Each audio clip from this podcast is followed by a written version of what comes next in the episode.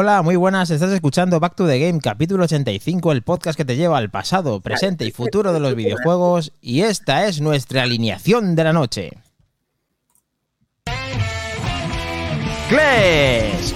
Bienvenido, gente. ¡Ah, qué puti! SF2000.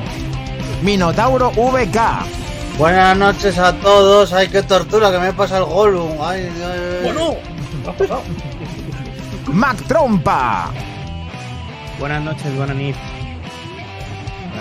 Almudi, Hola, buenas noches, por favor. Qué macho. Es que estoy mala, ¿qué quieres que haga?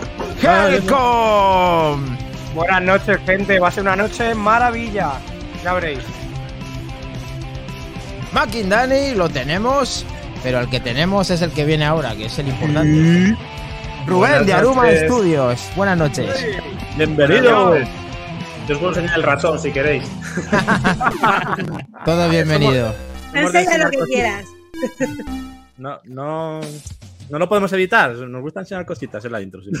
Sí, Sobre siempre. todo a ti, sobre todo a ti. Bueno, cuéntanos, Kles, ¿a quién has conseguido traer en el día de hoy? Bueno, tú y Minotauro y todos, vamos. Tenemos aquí a, a Rubén López, que forma parte de- del equipo de- del estudio Aruma Studios, ese, ese, ese estudio gallego de desarrollo de videojuegos, español, gallego, que han hecho varios jueguitos ya y nos van a contar un poquito, pues eso, eh, la experiencia con esos juegos, lo que podemos esperar en los próximos meses con esa nueva incorporación, que ahora hablaremos de él.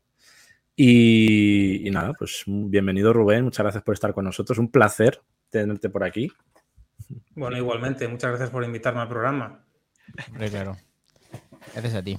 Y es que nos encanta siempre que venga pues, gente del mundillo, sobre todo estudios españoles, estudios indie, que hacen juegos además que van con nuestra esencia, que es volver ese actu retro, ¿no? Que comentamos siempre, esos juegos de ahora nuevos, pero que nos hacen volver a, nuestra esencia, a nuestra infancia, a esos juegos eh, de los 80, a los 90, con ese pixel art, con esas estéticas retro, que nos flipa porque al final pues, nos aporta cosas nuevas y se ven mecánicas nuevas, pero con esos gráficos de siempre, ¿no? O sea que guay, nos mola. Nos, has- nos tocas la patata mucho este mundo y es un placer, como decía, Cle- eh, como decía Kles, de que estés aquí y que podamos ver pues un poquito los adentros de lo que estáis haciendo, los proyectos y, y como ya hemos visto el videojuego y lo hemos presentado aquí, pues ver, eh, pues eso, tener la fase, la fase creadora eh, siempre es la buena y la, la importante también para conocerla por dentro.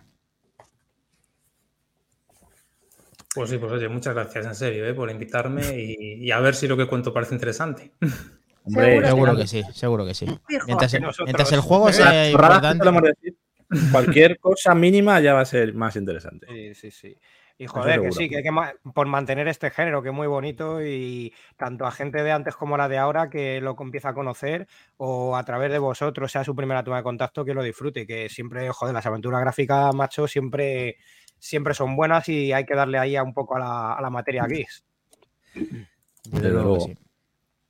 Pues si queréis vamos a empezar con un pequeño tráiler Dale, Candela. ya entramos en materia directamente, ni juego de la semana ni nada, luego comentamos ya lo demás. Pero es que lo suyo es empezar ya ahí con... A Vamos a lo importante. lo que importa. a lo importante, Ahí. Así que vamos con, con ese pequeño trailer, con ese pequeño avance de Shadow of the Afterland. Venga. Adiós. Adiós. What if death was just the beginning of an extraordinary journey? Wait a minute. Learn to cross between worlds and take control of the living to find out why you remember Se parecía al tío Paco. Y Men in Black, hay guiños, hay muchos guiños ahí, ahí, ¿eh? Muchos guiños. Y además, fíjate, en Steam, ya está. Aroma Studios. Y además Ese para el Steam Deck.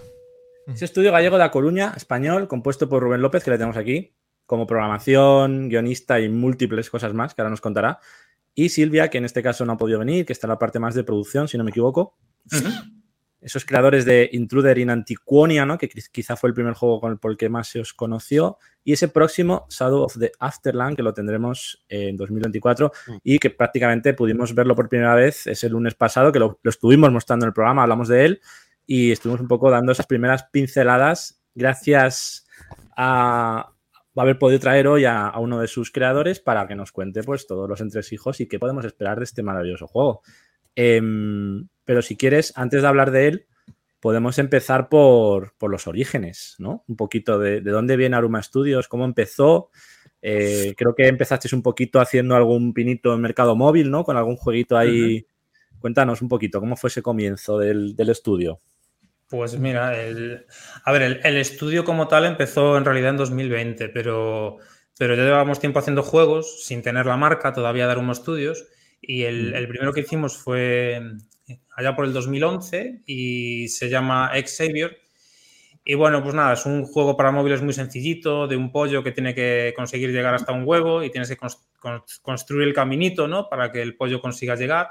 Y bueno, pues hay distintos objetos que puedes colocar. El pollo va a su aire, es un poco como los lemmings, ¿no? Va a su rollo y tú tienes que ir construyendo el camino mientras él va andando para que no se caiga y que consigas llegar al huevo. Yo he jugado. Y, ¿Lo has podido probar, Moody? ¿Lo has podido probar? Sí. He jugado al juego de las gallinas, eh, del pollito, porque me encantan las. Iba a decir que me encantan los pollos, pero la gente va a pensar mal. No este tipo de pollo vallecano, o sea, me gusta más. Te canta los chicken free, ¿Cómo que vallecano? Los pollos están por todos los lados, hombre. Espera, espera, vallecas más, Helcon, vamos a ver, o sea, lo que no hay. empecemos, no empece- No, que las fariñas del norte, ¿eh? No empecemos. Eso también.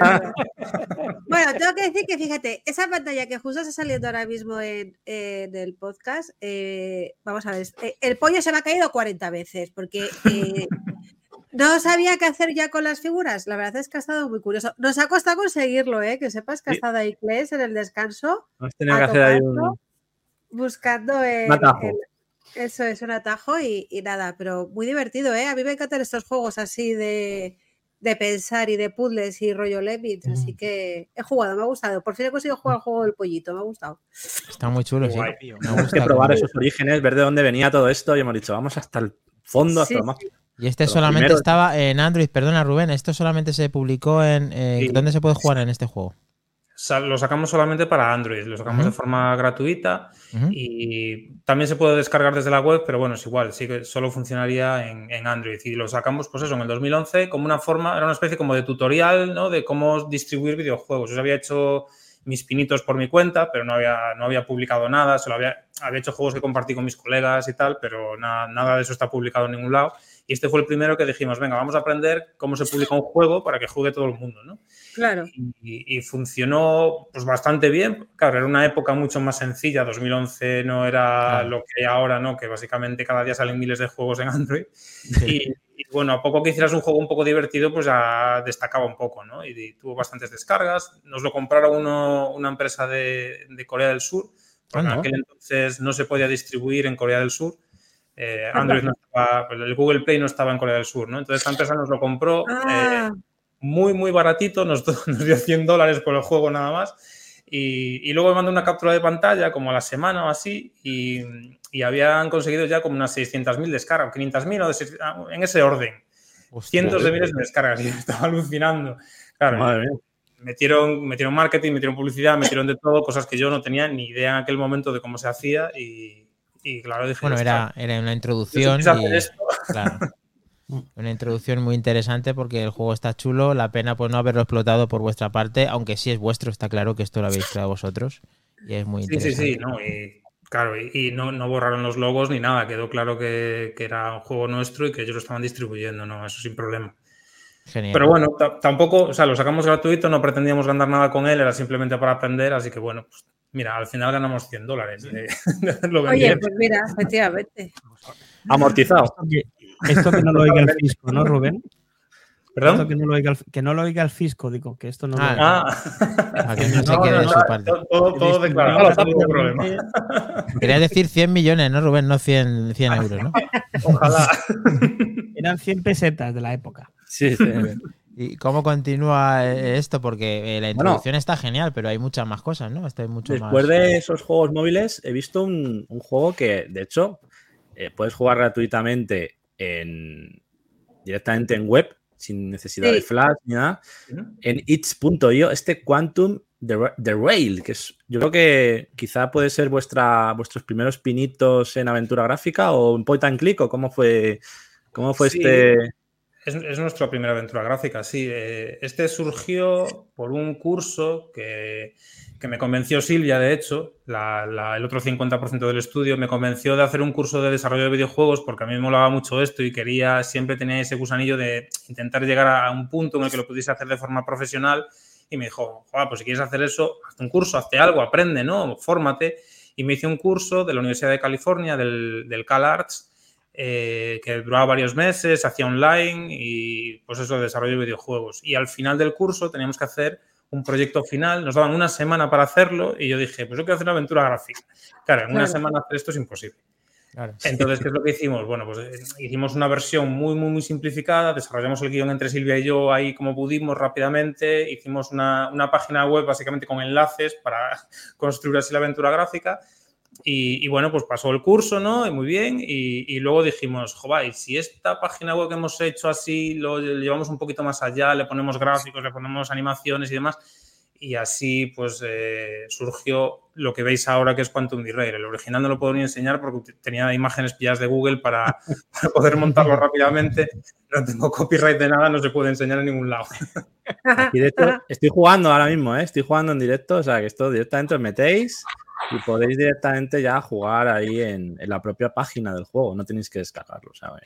Si queréis ver esos primeros comienzos de- del estudio, pues ahí tenéis también esta, esta avanzadilla de juego. Sí, O se que- acaba pues, como media hora o así, que es una cosa que, bueno, siempre se dice, ¿no? Que las cosas llevan más tiempo hacerlas que luego jugarlas, pero claro, a mí me sorprendió mucho en su día, porque no tenía ni idea, que hacer un juego de media hora me pudiese llevar siete meses de trabajo.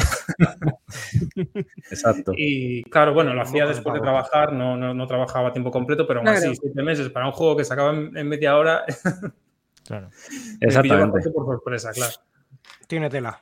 A mí lo que me parece de momento muy positivo es que la gente que esto lo esté viendo y sepa que eh, con todo este conocimiento que tienes y que puedes desarrollar y que no tienes miedo a, sa- a sacar el juego, aunque sea en menores espacios de tiempo, para que la gente se anime y sepa que puede hacerlo por sí misma también, aparte de jugarlo y disfrutarlo. Y luego la evolución de lo que vamos a ver de todos los juegos que quedan por, por presentar y, y por ver la gente que no los conozca, porque van mejorando bastante considerablemente, vamos. Sí, desde luego, quizás yo creo que realmente esa carta de presentación, ¿no? Ese Claro. primer juego ya con, con mayor repercusión sería ese Intruders of Antiquonia. Me ha costado quedarme con el nombre. Ojo, a mí Eh, vasos. Antiquonia. Y, Pues es- imagínate en el mercado internacional. Madre mía. y aquí lo tenéis. Es ese juego que salió el año pasado, en julio de 2022, en Steam. En, bueno, en Steam, en Mac, en Linux, ¿no? En las plataformas de PC. Sí. Y esa aventura gráfica point and click, como veis, la especialidad de- del estudio.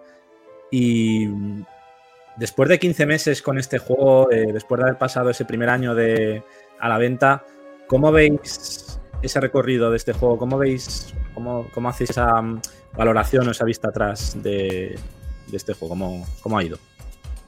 Pues la verdad, mucho mejor de lo que esperábamos. Nuestras expectativas eran básicamente aprender. Desde luego hemos aprendido. Aprendí muchísimo de marketing porque hasta con Quantum Derail no hice marketing. Simplemente Claro. lancé el, lancé el juego, se lo conté a mis colegas, les dije, oye, dale ahí a like en, en, en itch.io y ya está. Eso fue todo el marketing que hice, ¿no? Eh, con Intruder aprendí muchísimo de marketing y de hecho le estoy sacando partido ahora para, para Shadows.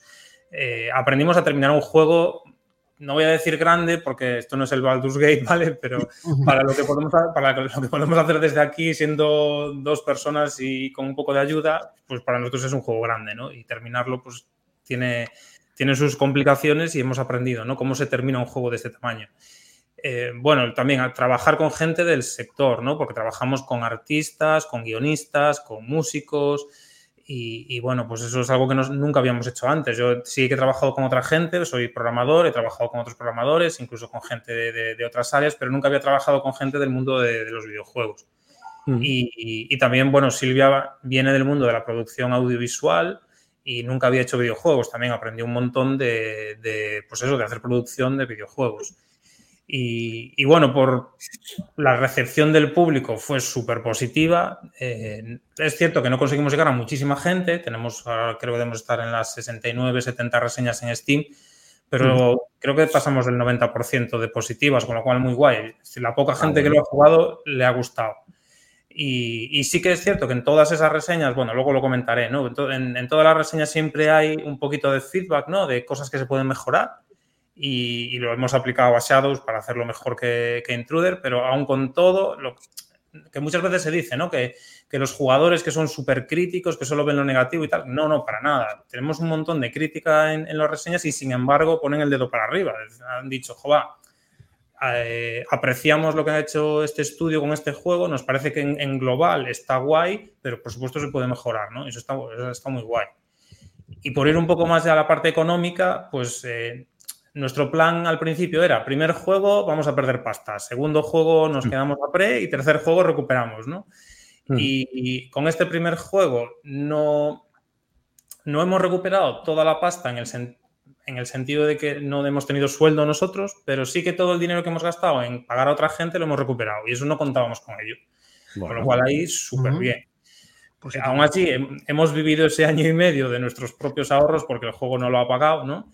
Pero, pero ha sido mucho mejor de lo que esperábamos, desde luego. O sea, que muy guay. Genial.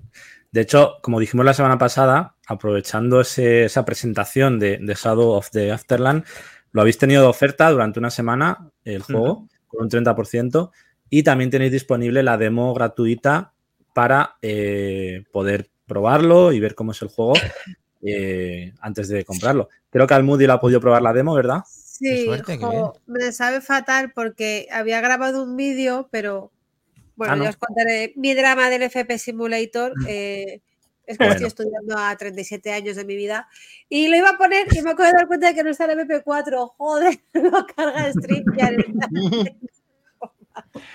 No pasa ahí en el momento, ahora ahí, shh, shh, convierte. Madre mía, lo estoy ahora mismo metiendo en Filmora a toda leche, pero no va a dar tiempo porque Bueno. quedan 20 minutos para que esto pase y ya convierta en ¿Te ha MP4. gustado la experiencia? ¿Te ha gustado el juego? Bueno, me ha ¿Has gustado. Me ha gustado, Mm. he apuntado que Friki reconoce a Friki y me ha encantado un momento del juego en el que dice el chico ese que acompaña a Sara, creo recordar, eh, que le dice, cuenta con mi espada, o cuenta con mi internet o algo así. Digo, ¿eh? Esa referencia a Frodo, el Señor de los Anillos, el concilio de Elrond. Friki conoce a Friki, cuenta con mi espada, cuenta con mi ordenador. Claro que sí. Eh, sí, la verdad es que para la demo me queda con ganas de más, así que me lo compraré, porque a mí me encantan. Joder, es que me oigo fatal. Eh, Almudi, te acaban de echar 40 por ahí, me parece. eh, Mind the Game. No, Mind the Game 37, no, No. me jodas, yo todavía no soy como estos del 83. Cuidado con el tema de la edad, que, estamos en un momento hombre, que, que no se refería a ti, que también hacía alusión a que su novia también se ha metido en Ah, el Ah, vale, con vale, 40. vale. Bueno, sigo, Ay. sigo. Eh, mi pregunta es, ¿por qué todo Madrid? Oye, me encanta, eh, yo soy muy madrileña, pero la chica esa vive en Madrid, ¿no? El juego nuevo también es un, un este en Madrid. Me crea curiosidad el, el, el por qué. Eh, ¿Todos los madrileños que hemos ido a Galicia, los gallegos que venían a Madrid o cómo va esto? No, que va. No, de hecho, el, el juego está ambientado en un pueblo ficticio, ficticio Sí. pero que está muy inspirado por la región de Galicia, ¿no? Es todo, todo el aspecto que hemos intentado buscar es que te dé un poco la sensación de que estás en Galicia. La referencia a Madrid, pues es porque, por lo- por- no, no puedo decir mucho sin meterme en spoilers, pero Ah, vale. hay- el apellido de cierto personaje tiene Ajá. relación con un lugar que está en Madrid y entonces, pues... me- Ah, vale. Básicamente, Vale. yo lo que hice fue buscar ese apellido en Google Maps y me salió un, un lugar de Madrid, ¿no? Y dije, tate, Ah, vale. pues ya está, aquí esto lo meto en el juego. Fue No, pero casualidad. me ha hecho gracia eso porque he dicho, mira, este es en Madrid, el otro también es en Madrid. Oye, yo encantada, yo soy gata gata, todo lo que sea madrileño para mí, vamos, hasta el fin del mundo. Pero me ha llamado En la el, en el atención. caso de Shadow sí que fue a propósito lo de Madrid, ya desde el principio, porque sí que queríamos tener como una especie como de ancla, porque claro, el, el juego tiene un montón de fantasía, ¿no? Le Sí. suceden un montón de cosas en el mundo este del más allá. Y Sí. todo ese mundo pues es, es algo pues completamente pues, eh, eso de fantasía que la gente no ha, no ha experimentado nunca. Entonces queremos tener un ancla del mundo real, ¿no? Para que la gente pudiese decir, vale, cuando al menos cuando veo el mundo real sé dónde estoy y me ubico y todo esto. Entonces, como es un juego que, que los juegos que hacemos los lanzamos internacionalmente y que queríamos que fuese muy importante ese ancla, queríamos que fuese un lugar muy reconocible, ¿no? Que Sí. internacionalmente todo el mundo supiese qué lugar es. Y si pongo, por ejemplo, Santiago de Compostela, pues no, no, no funcionaría igual de bien. ¿no? Bueno. Si como Madrid, pues todo- ¿eh? Santiago, Santiago ha conocido el mundo entero al final, ¿eh? yo creo. Cuidado, cuidado también, sí. Eh, pues, Pues, eso, simplemente tener un ancla muy, muy, muy reconocible, ¿no? Por eso queríamos Madrid. Genial.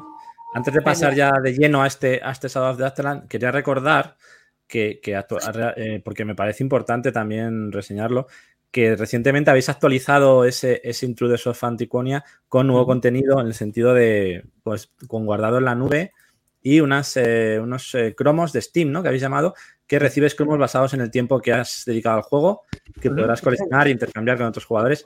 Em, es de agradecer y es de, de alabar que un año y pico después de sacar el juego, eh, a pesar de ser un estudio pequeñito, sigáis, sigáis dándole soporte, añadiendo actualizaciones y contenido. O sea que también me parece importante recalcarlo porque, joder, se agradece un montón. ¿En qué consiste eso de los, de los cromos? Y Claro, el, tema es que en las, a- a no- pues nosotros somos super fans de eso, ¿no? De, de seguir añadiendo cosas a los juegos, seguir manteniéndolos y, y que sigan vivos, ¿no? El tema es que en una aventura gráfica, al tener una historia tan cerrada, la, Mm. opción de añadir contenido Claro. es muy complicada. No puedes añadir un quest ni como podrías hacer a lo mejor un juego de rol, ¿no? Entonces buscamos, pues, de qué manera podíamos pues eso, darle más valor al juego y por un lado, pues, pues coincidieron dos cosas. Eh, descubrimos cómo hacer lo de las partidas en la nube, que básicamente lo que permite a los jugadores es que si empiezan a jugar, por ejemplo, en Windows, pueden guardar la partida y luego cargarla en la Steam Deck o pueden cargarla en el Mac o, en Linux o donde quieran, ¿no? Entonces pueden seguir jugando. Sobre todo lo que, más, lo que más interesante nos parecía era el caso de la Steam Deck, ¿no? Porque eso sí que es muy habitual, que juegas un rato en el ordenador y después a lo mejor pues, te llevas la Steam Deck y te apetece jugar otro rato pues, en el bus o lo que sea, ¿no? Claro. y, y eso sí que queríamos cubrirlo. Entonces, con, con el tema de las partidas en la nube, esto queda cubierto y puedes jugar y seguir jugando en otra máquina y demás. Y, y lo- y coincidió que cuando estábamos mirando todo esto, Steam nos dio, porque te tiene que dar permiso Steam para el tema de los cromos, no es una cosa que digas tú, venga, lo voy a poner. No, Steam te tiene que activar y decir, ahora tu juego ya es digno ¿no? de tener cromos. Y, y justo coincidió que Steam nos hizo dignos de tener cromos en ese momento. Y, y bueno, los cromos, lo que, lo que decidimos fue tener seis cromos coleccionables que representan a las seis mujeres que están en el juego. Y, y la idea, bueno, esto es cómo funciona en Steam en general, no es algo que hayamos decidido nosotros. La mitad los puedes conseguir jugando al juego. Lo que, hemos, lo que sí podemos controlar es cada cuánto tiempo te dan un cromo y lo hemos ajustado súper bien para que prácticamente todo el mundo que se acabe el juego reciba los tres cromos, ¿no? Y después los otros tres los puedes intercambiar si tienes repetidos y tal, pues con otra gente. Y si los consigues todos, puedes crear insignias para utilizar en Steam y cuando creas estas insignias te regalan emojis. También tenemos emoticonos con las caras de los personajes y algún fondo para poner en tu, en tu perfil de Steam. Y, bueno, pues con estas dos cosas le damos un poquito más de valor, ¿no? A, un juego que si no, pues ya estaría acabado. No, pero ¿Habéis además yo creo visto también- que, que- perdona, Cles, solamente que quería poner esta escena porque, mirad, qué bonito la plaza del pueblo, por favor, en este juego. Es que Mm. Tienes aquí a los tres abuelillos jugando a la petanca. ¿Puede ser más español esto? Por favor, mirad el DNI aquí abajo, totalmente español. o sea, es que- es que calidades. Es que mirad Bien, se vive, bien, se vive ahí. Además, este, este eh, concretamente este juego, el de Antiquonia, me recuerda más que el, el- el nuevo que vais a lanzar a, a ese Broken Sword. Un poco Sí. la, la- la estética y tal me evoca, me evoca a, a volver a pensar. Pero sin la cabra día, maldita. Sí, sin la cabra maldita, que mejor no tener ahí puesta la cabra atada. Pero Pensé en Broken mucho. día, sí. Pues sí, en- comentabais este fondo. Claro, una, una cosa que tuvimos con los fondos es que la, la artista que hacía todos los fondos del juego es una, es una chica súper buena de, que encontramos en, en Singapur, que justo el estilo que tenía nos molaba mogollón. Pero claro, eh, no, nunca había estado en Galicia. Entonces, claro, iba a tener que hacer fondos con estilo gallego sin haber estado en Galicia. Y lo, la suerte que tuvimos es que conseguimos a un director de arte, que es Diego Fernández, que es gallego y que sí que lleva toda su vida viviendo en Galicia y que le podía mandar las indicaciones, explicarle súper bien cómo, cómo pintar todo y cómo hacer el- los fondos para que fueran realmente gallegos, ¿no? Porque el, el tema es que, claro, hay que saber hablar el idioma de los artistas muchas veces, ¿no? Y si les Claro. intentas, un informático les intenta explicar cómo hacer, cómo diseñar un fondo, pues no funciona. Sin embargo, este, además es que este director de arte estudió informática y, y Ah. lo que pasa es que se dedicó gran parte de su vida a hacer arte. Entonces hablan los dos idiomas y era perfecto, ¿no? Porque yo, le, yo le contaba las cosas en idioma informático y él traducía a idioma de Qué artista. bueno. Se entendía, esa era Pues perfección. ha quedado, ha quedado muy bien sin haberse puesto esta, ese artista en Galicia. Lo ha transmitido bastante bien y se ve un resultado bastante bonito, como decía el Moody. Maravilloso. Y ¿no? ya veo, perfecto castellano para jugar en él, que es una parte de la que a mí personalmente siempre estoy Sí. con esto, porque en el otro juego más reciente eh, he visto todo en inglés y estaba, estaba un poco acojonado. No, no, no es que solo esté en inglés, no, no pasa nada. No, o sea, no, las no. voces, entiendo, ¿no? Vale, vale. Inglés y español garantizados. vale. No, no, Y el resto de idiomas, pues veremos a ver qué pasa con la financiación. Pero inglés y español que- garantizados. Genial. Para es principal el español, si no, no le gusta el- nada. Sí, es muy Hombre, ¿eh? Yo aún así lo veo perfecto, pero joder, es que entonces me cuesta mucho jugarlo y la verdad es que tiene una pinta estupenda y me encantaría, pues eso, dedicarle un tiempo a ver qué, qué trabajo habéis hecho con él porque se ve bastante chulo. Este es el- la joya de la corona, podemos decir. O... Sí, Shadow- por ahora sí. ¿eh? Hasta, hasta que consigamos superarnos si, si es que somos capaces.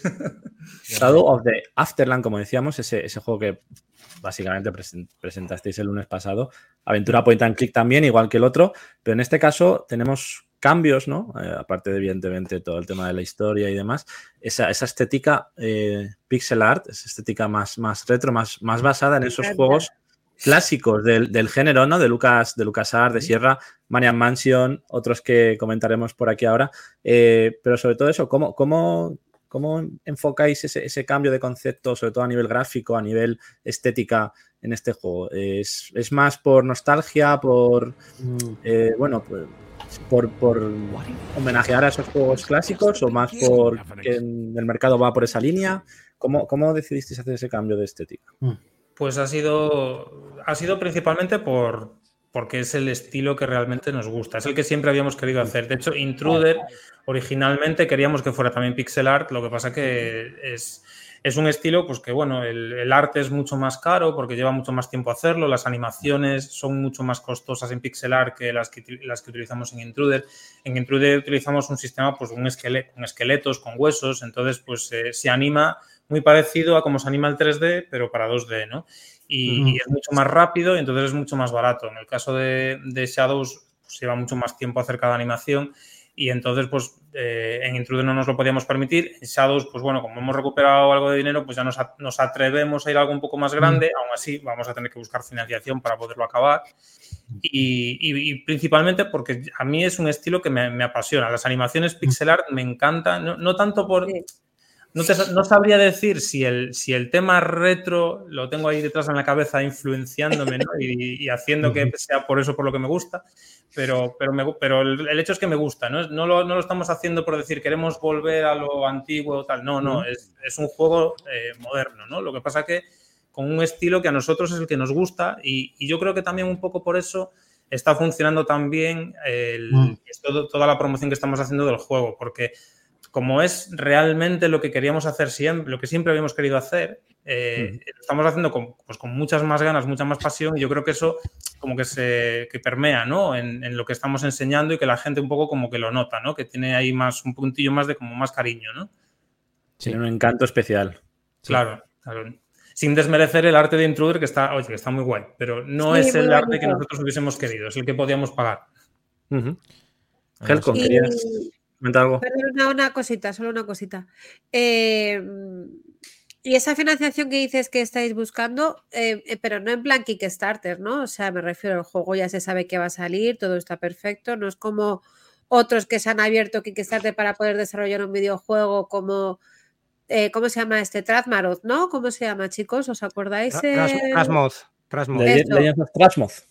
Ese, me imagino que eso no es un rollo eso, o necesitáis en ese sentido hacer un Kickstarter, oye, a darle publicidad a saco, que eso tiene que salir sí o sí. Yo ya quiero probar la demo. Todavía no, todavía no hemos decidido cómo se va a financiar. Lo que sí hemos decidido es vamos a lanzar primero la demo. Con la demo vamos a empezar a contactar pues, a publishers, vamos a empezar a hablar con inversores y demás para ver, una vez que vean la demo, una vez que vean lo que estamos haciendo, es mucho más fácil decirles, oye, inviertes en esto, quieres poner pasta y tal.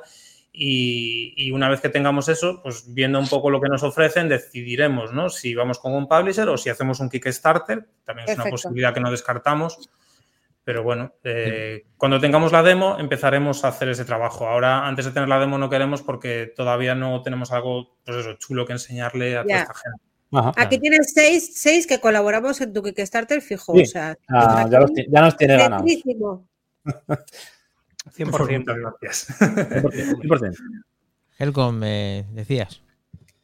Eh, bueno, añadido a lo que comentaba Rubén de, de ese toque que le han querido dar a, a- a este juego, si nos puedes contar, porque sí que parecen claras pues, eh, influencias que ha habido de otras aventuras gráficas más allá de, eh, de Lucas, que os han podido inspirar, eh, como bueno, Día del Tentáculo, Manian Mansion, quizá. Em, y una cosa, bueno, que aparte nosotros somos unos románticos, a lo mejor es pronto, no, sé si nos podrás adelantar esa fecha de la demo, pero si según lo vais viendo que vaya financiándose bien el proyecto, porque siempre eh, nosotros somos positivos y nos creemos que va a tirar para adelante, igual que otros juegos que han ido saliendo. eh, ¿Veis la posibilidad de que al ser así de clásicos y románticos como nosotros nos podáis, la guinda del pastel, ofrecer una, una edición palpable? Física. Pues mira, si, si hacemos Kickstarter seguro, porque básicamente es obligatorio si haces un Kickstarter tener un nivel de edición física, eso es imprescindible. y además a mí, a mí personalmente me gustaría tenerlo en físico. En caso de que no hagamos Kickstarter o, o incluso en paralelo hacer un Kickstarter, eh, pues me encantaría y si conseguimos un editor que nos lo mueva, pues genial. Eh, lógicamente poner el juego en tiendas físicas no es tan sencillo como No. imprimo unas cuantas USBs, lo meto en cajas Por y lo mando por correo. Entonces ya necesitas, pues eso, el, eh, pues un, un socio que, que te lo ponga en las tiendas, ¿no? Entonces ahí hay que convencer a, a otra gente. Nos encantaría, pero a día de hoy no, no tenemos todavía ningún trato con nadie para hacerlo. Pero está en mente, que es lo que importa. Vale, vale. Sí, sí. Y además le ha dicho que le encantaría. Yo aprovecho aquí el rebufo de Helcom para decir el porcentaje de, de la- lo que es la idea, lógicamente era un 100%, pero lo que, esté a- lo que está ahora para mostrar o hacer esa demo, eh, ¿qué porcentaje estaríamos hablando de- del juego para poder, no sé, saber que se completa en, en unos meses o que tenemos demo, demo en unos meses o incluso el año que viene, principio del año que viene? ¿Por alguna, alguna No, la fecha o algún demo, la porcentaje? demo tiene que estar ya para este año, seguro. Este año, incluso este, ¿no? Sí, Bien. nos faltan ya muy poquitos fondos por terminar y también muy pocas animaciones para tener la demo terminada. Yo creo que dos, tres meses está. Yo, yo creo que antes del final de año está seguro. Perfecto, muy bueno. Bien, bien. Ahora que estamos ahí en Steam, demo. La demo sí, el resto del juego no va a llevar bastante más tiempo y, y Bueno, tendremos que ralentizar un poquito mientras estamos con el tema de la financiación y cuando tengamos ya la financiación asegurada, volver otra vez a acelerar y ya ir a tope, ¿no? Sí, aparte ya de, de verlo plasmado, me refería a si el 100% del juego es completo o si. Y luego quería saber un poco de fechas orientativas en cuanto a la previsión de- del tiempo, pero si el juego estaba terminado ya, era una era parte de lo que era la pregunta o que tenía. No, el- bueno, te- tenemos, a ver, tenemos el juego que se puede jugar ya de principio a final, Ujú. pero Quedan con- muchas cosas luego Claro, de hay que pulirlo. elaborar, ¿no? El, el ar- el arte que tiene el juego a día de hoy, quitando la parte de la demo que está casi terminada, el arte que tiene todo el resto del juego son los dibujos que hice yo con el Paint, ¿no? Entonces, claro, eso no... ¡Oh, qué maravilla! Porque El borrador, el Me borrador. verlo. Un Un making pan pantallazo. favor. en, en el Intruder el motor era. Es un motor que creasteis vosotros, ¿no? Un motor gráfico propio. Ese, ese, parte de ese motor lo habéis podido extraer, lo habéis podido, eh, digamos, redirigir a este juego o habéis partido de cero completamente. No, no, no, sí, es el, es el mismo Está- motor mejorado, claro. De hecho, todos los juegos que hemos sacado van con motor propio. Lo que pasa es que no es el, no es el mismo en todos. El- el- lo que estamos utilizando ahora para Shadows empezó con Quantum Derail allá en el 2016 Y, ese motor ya se reescribió un par de veces y después sacamos Intruder y desde Intruder a, Shadows es el mismo motor, lo que pasa que un poquito mejorado. De hecho, todavía se puede cargar, lo hago de vez en cuando también para comprobarlo. Intruder carga con la versión nueva del motor y funciona perfectamente con la versión nueva del motor. Lo que pasa es que lo hemos tenido que mejorar porque a lo mejor luego hablamos de eso, pero claro, queremos sacar Shadows en la Nintendo Switch y Ah. tal como estaba hecho el motor no, no soportaba Nintendo Switch. Entonces hemos tenido que mejorarlo bastante para, para que funcione en la, en la Switch. Qué bueno. Sí, como decían algunos desarrolladores que hemos tenido, ¿no? Que, que para, para, para aportar el juego, para aplicarlo a Switch, que, que el quitar a veces una piedrecita del motor gráfico del paisaje eh, hacía que, que los frames subieran un poquito y que tenías que hacer auténticas virguerías para poder adaptar un juego a veces a, a la Switch, ¿no? Con esas limitaciones. Eh, supongo que eso también siempre va, va a retrasar un poquito ese desarrollo, pero también por otra parte, al ser un motor propio, imagino que ese proceso de pulido y de, y de digamos, prueba y error eh, será mucho más rápido también, ¿no? Sí, yo, a ver, todavía, todavía no tengo el kit de desarrollo de Nintendo Switch para, para probar realmente lo que estoy haciendo, que efectivamente funciona, pero, pero sí, a ver, yo, yo tengo claro que no va a ser muy complicado portar a la Switch. Además, aunque sí que es cierto que es una consola que, que tiene menos potencia pues, que los PCs modernos, estamos hablando de una aventura gráfica, pixelar, 2D, de muy poquita resolución, no requiere unos grandes recursos gráficos, tiene que correr perfectamente en una Nintendo Claro, Switch sí. y incluso menos. Tiene que correr perfectamente en un- en un MS2 de hace Sí, 30 mira, años. estamos viendo justos. eh, ¿O la Switch viendo 2? eso. ¿La Switch 2? En Windows ¿Quién eh, los requisitos mínimos son básicos. En macOS igual, Steam más Linux eh, lo mismo. Son eh, procesadores eh, incluso, pues eso, como decía Rubén, de hace ya bastante tiempo y con una memoria de RAM de 2 GB, que todos los PCs actuales tienen incluso 8. Entonces están sobrados para poder ejecutar este juego y la Switch en principio, pues si hay juegos de mucho de esta Mortal Kombat 1, tiene que estar esto, vamos, eh, facilísimo. Sí, yo no creo que, yo no, creo que haya problema en, en portar a la Switch. Lo, quizá lo que más problema puede dar es adaptar un poco a los controles de la Switch para Claro. sacarle todo el partido a Claro, todo lo que la Switch permite hacer. los tal. controles, etcétera. Exacto. Creo que Mac Trompa tiene una pregunta para ti. Eh, todo esto está genial. Gracias, Rubén, por explicarnos todo esto. Yo quiero ver, eh, pero definitivamente, un juego estilo eh, Luigi's Mansion con vuestro toque. O sea, me parece que es algo que puede funcionar perfectamente. Os gustan los puzzles, os gustan las aventuras. eh, además, así tipo pixelar puede ser tremendo. Mm. Mm, No sé, Estaría guay. quédate con la idea, oye. Si eso Vale, yo apunto, te acuerdas apunto. de nosotros. Pero que no se llame Luigi, porque viene el gran N No. y te le vamos, sin cariño y sin nada. Sí, hay que tener cuidado. Luis. Luis, un buen nombre, Luis. Manolos Mansion o algo así, tiene que ser. Oye. Manolo Hermasio me parece maravilloso. Y podría ser la Catedral de Santiago o algo La mansión así, Manolo, ¿no? la mansión Mira, Manolo. Detrás del y tal, ¿Cómo sería maravilloso, ¿Cómo la verdad. Algo así, hay que darle otro toque.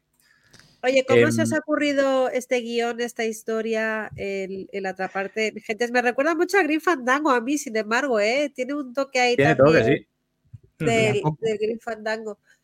Que es, es- a mí me parece complicadísimo inventarte una historia así, sacarle jugo, todos los personajes, todas las cositas. Vamos, tenéis un arte brutal. ¿Ha sido tú, Rubén, o ha sido la otra mitad de, Pues mitad y mitad, de la verdad. Eh, mit- mitad y mitad. La, mira, un, un- un error que cometimos en Intruder, que nos dimos cuenta después cuando intentamos vender el juego, es que empezamos a contar una historia que nos molaba y después cuando fuimos a venderla era como, uff, y ahora como le explicamos a la gente de qué va este juego. Y era muy complicado explicar de qué iba el juego sin meterse en spoilers, porque si querías contar algo con- interesante con chicha, tenías que hacer un spoiler. Entonces dijimos, para este juego no nos va a pasar. Lo primero que vamos a hacer antes de ponernos a contar historias es pues esa, ese- esa línea, ese- esa, esa frase que explica de qué va el juego, eso es lo primero que vamos a hacer. Y cuando tengamos eso, empezamos a contar la historia. Entonces generamos, pues no sé cuántas, como 300, no sé más, probablemente más de 300 de estas frases, ¿no? Del juego va de esto. De hecho, pasamos por, no sé si es una, la llegenda de la Santa Compañía, que es una leyenda gallega de unos fantasmas que van en fila india por el medio del bosque y tal. Minotauro sí lo sabe, mírale. Pues, pues, llegó- hubo un momento que esa era la idea que iba ganando. Lo que pasa ¡Qué es que al final se nos ocurrió ¿Está esto. por aquí Sí. ¿Perdón? No, digo mi padre, que es de, que es de Vigo, Vigo, que seguro que la conoce, que está por ahí. Ah, seguro. Al espectador, seguro, seguro que él sí que la. Seguro, seguro. Pues eso, y, y- fuimos ahí generando ideas y de repente surgió esta idea, ¿no? De, de, pues, alguien que muere y que cuando llega al más allá, en lugar de recordar pues, lo que acaba de pasar hasta que murió, recuerda el futuro. Mm. Y dijimos, ostras, eso ahí le podemos sacar chicha. ¿eh? Y, Sí. y entonces ya nos quedamos con esa directamente y empezamos ahí a sacar una, una pequeña sinopsis de qué es lo que podía pasar y a partir de ahí desarrollo, desarrollo, desarrollo. Y cuando ya teníamos toda la historia escrita, le, le pasamos a un par de colegas de, así de confianza del mundillo de aventura gráfica eh, un prototipo muy, pues eso, dibujado con el paint del juego para que lo probaran. Y, y claro, nos contaron, jo, pero tenéis un problema muy importante, es que no se entiende quién es el protagonista, quién es la protagonista. Ah, Y, y era, y es cierto, tenemos ese problema, porque si, si lo pensáis, aquí hay como tres personajes, ¿no? Tienes la, la persona que ha muerto, sí. la, la viva que murió, tienes Sí. esa persona del futuro, que es lo que tú, lo, lo que se recuerda, y luego tienes esa cosa rara, ¿no? Esa mezcla de las dos, que es lo que llega al más allá, que tiene pues, el aspecto de la del pasado, pero las memorias del futuro. Entonces, claro, y entonces. ¿cuál- ¿cuál es la protagonista? Y no quedaba nada claro. Entonces, nos pusimos ahí a hincar los codos y a repensarlo todo hasta, y diciendo, bueno, la del medio, esta, este, este personaje raro con el cuerpo del pasado y memorias del futuro, Sí. esa es la protagonista. Y lo reescribimos todo centrándonos en que ella era la protagonista y pues eso, ya nos quedó la historia muchísimo más redonda, mejoró muchísimo y, y ahí estamos ahora. Ahí es donde se O ve ese toque, ¿no? Día, día del tentáculo, ¿no? El pasado, presente, y pues, un, un personaje del pasado, otro en el presente, otro en el futuro. Ahí, ahí se ve ese toque también, ese, ese detalle. Incluso, incluso para la parte gráfica nos inspiramos un pelín en Día del Tentáculo. Lo que pasa es que Día del Tentáculo utiliza esas formas así como muy, muy deformes, ¿no? Los Sí. tiros Sí. de cámara súper exagerados sí. y tal. Y, y- pero son muy, como muy orgánicas, como mucha curva y tal. Nosotros queríamos todo mucho más anguloso y, y bueno, pues por darle un poco nuestro toque diferenciador, ¿no? Claro. Bueno, lo que, lo que está claro es que con, con- con- con el guion y todo esto que nos acabas eh, de contar a, a todos, los que estamos aquí y nos escucharán en, en versión podcast, es que eh, mientras tanto, entre medias, estabais ahí con unas queimadas a tope, ¿no? Para, Para que eso encaje, ¿no? para soltar claro, la mente ahí bien. Para que todo fluya. Siempre tiene que haber su parte, claro. Eso los artistas y los genios siempre tienen que. El secreto del artista, eso no se cuenta. Claro. Eh, esa ambientación en Madrid que nos has comentado también que, que es un reto, ¿no? Porque al final hacer un juego basado en un lugar real y hacer que sea reconocible o que tenga esos lugares emblemáticos que la gente pueda reconocer en el propio juego, pero es que encima habéis querido ir más allá ambientándolo en los años 60. O sea, no os valía con ambientar una ciudad real que encima os vais a 60 años atrás para que todavía sea más reto, porque claro, ya no solo hay que ambientar la ciudad de la época, sino la vestimenta, todo el arte, hay que re- reconstruirlo, ¿no? Adaptarlo a esa época. ¿Cómo os metéis en ese berenjenal o, o realmente cómo, cómo se desarrolló esa, esa parte del juego? Pues a ver, e- era inevitable porque la historia lo pedía, porque si la tía que llega al más allá tiene memorias del futuro, pues no lo podíamos hacer en los 2000 porque no, ya no daba el tiempo. Sí, vale. Entonces tenía que estar ambientado en el pasado sí o sí. Entonces, bueno, nos fuimos esos años porque, eh, porque quería, queríamos, nos hacía mogollón de ilusión meter la Casa de Fieras, que era el antiguo Ah, sí. de Madrid, ¿no? Oh, Sí, en Y- el retiro. exacto. Y entonces dijimos, jo, pues eh, tiene que estar en, este, en esta franja de años, ¿no? Porque después de eso, pues lo, lo cerraron para abrir el zoo que, tenemos, que tenéis Eso ahora. es, Sí. Y entonces pues tenemos que meterlo en esa franja para poder meter el, el zoo este. Y, y, bueno, pues básicamente partimos de ahí. ¿Qué pasa? Que bueno, efectivamente es un reto encontrar, pues eso, arte- eh, documentación gráfica sobre todo en color. Lo más complicado es encontrar fotografías color. en color para ver cómo, cuál era el aspecto real ¿no? que tenía Madrid en aquella época. Pero bueno, tenemos suerte que tenemos familia y amigos en Madrid, nos dieron eh, material, nos, nos enseñaron cosas, nos contaron sobre todo un mogollón de historias que nos ayudaron también un poco a recrear pasados de ciertos personajes y tal.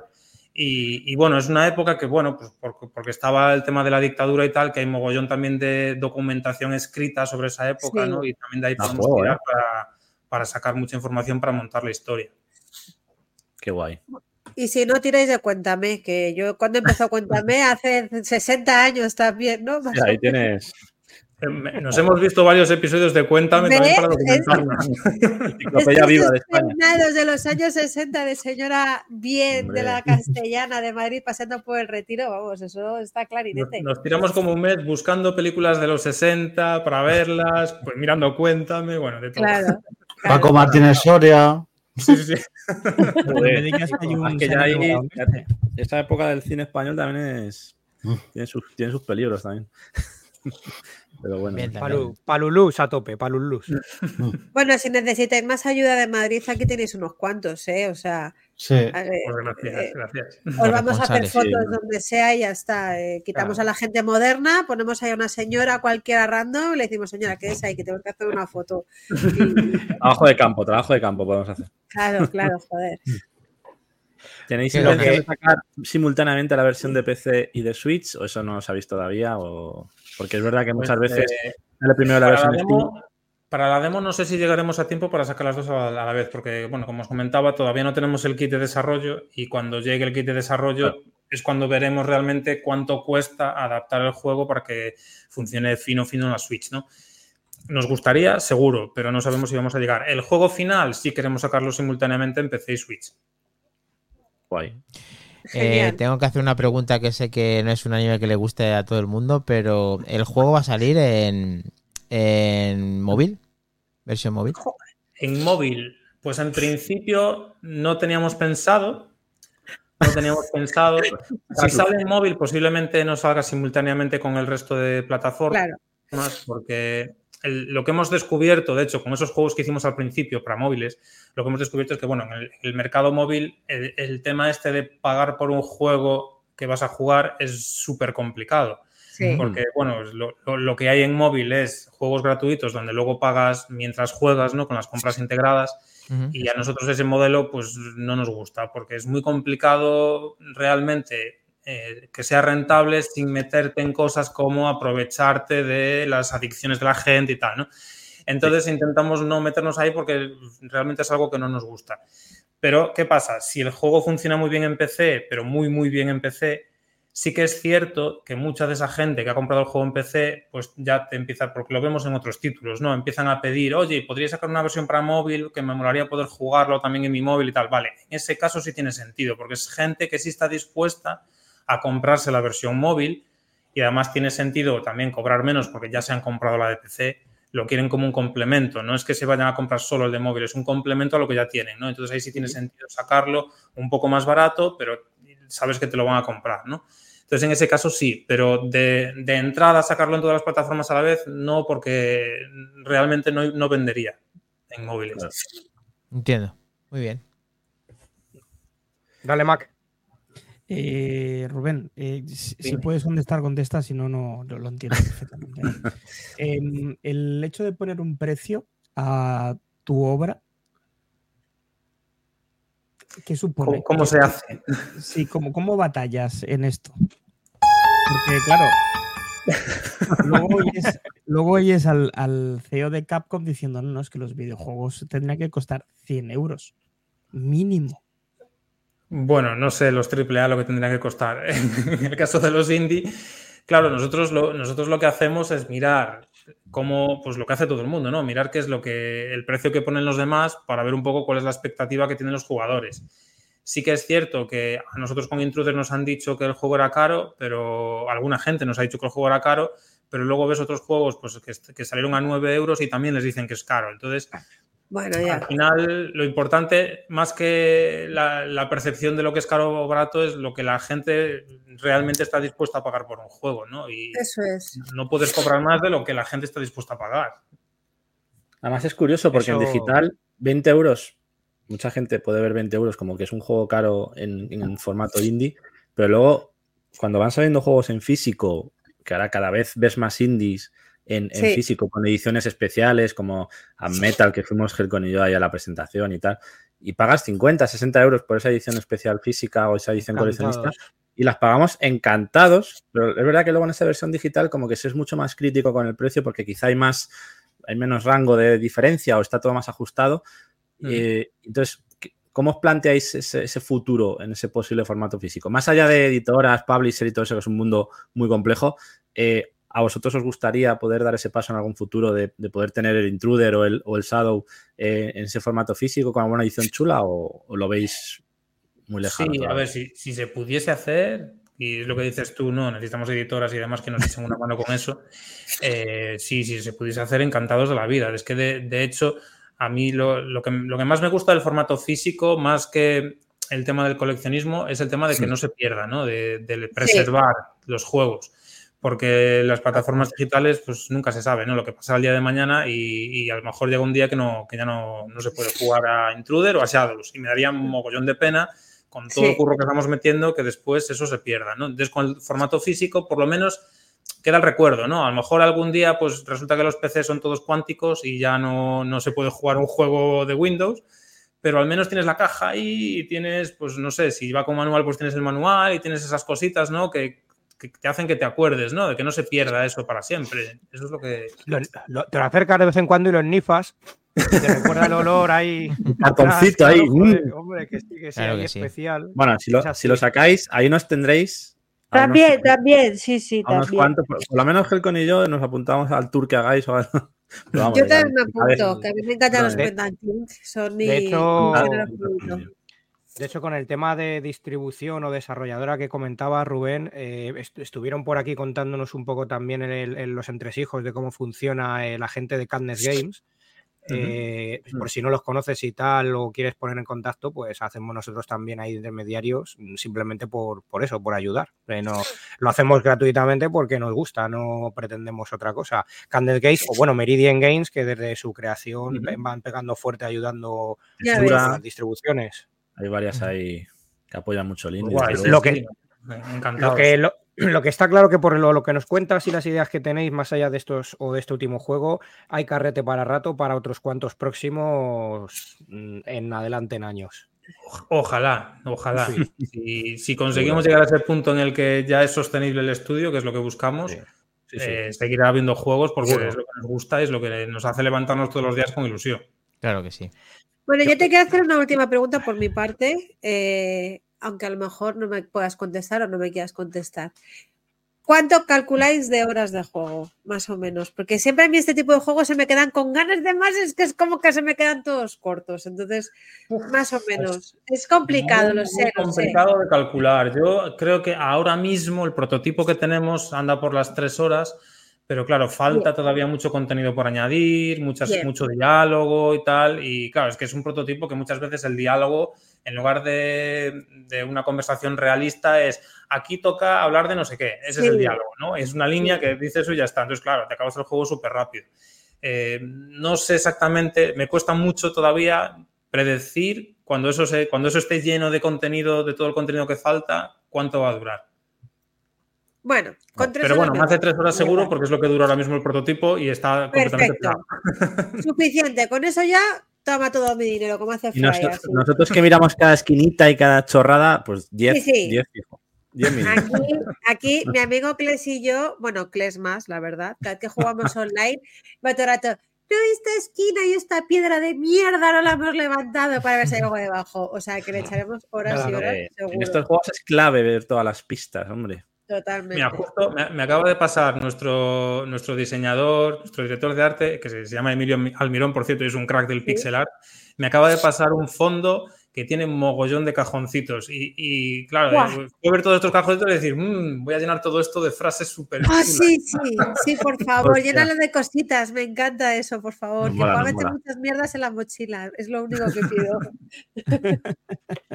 Nada, Y además es que las aventuras gráficas, eh, la parte de la gracia que tienen es eh, sin pistas de ningún tipo, como hacíamos antes, porque ahora es más fácil, es más fácil, pero por cabezonería también seguimos sin querer mirar pistas, te quedas en algún punto pillado.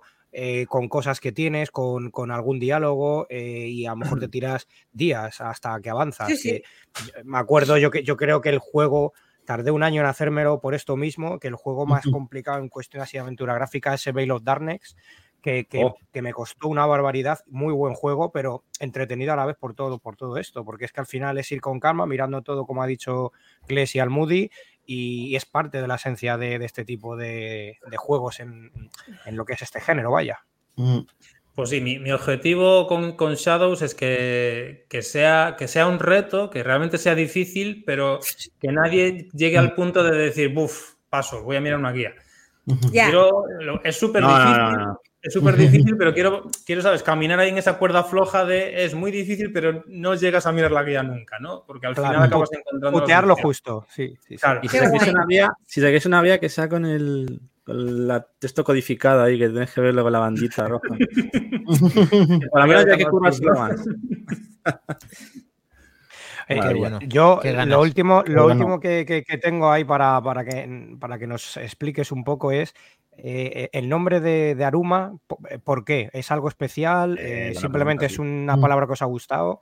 Eh, no sé el origen o, o por qué. Que- Queríamos, queríamos capturar un poquito la esencia gallega en el nombre del, del estudio y hay una palabra gallega muy bonita que es arume, que, que son, eh, Son eh, cuando, cuando haces una hoguera, son eh, pues estos, estos trocitos quemados que salen volando, rojos. Ah, sí, no el arume.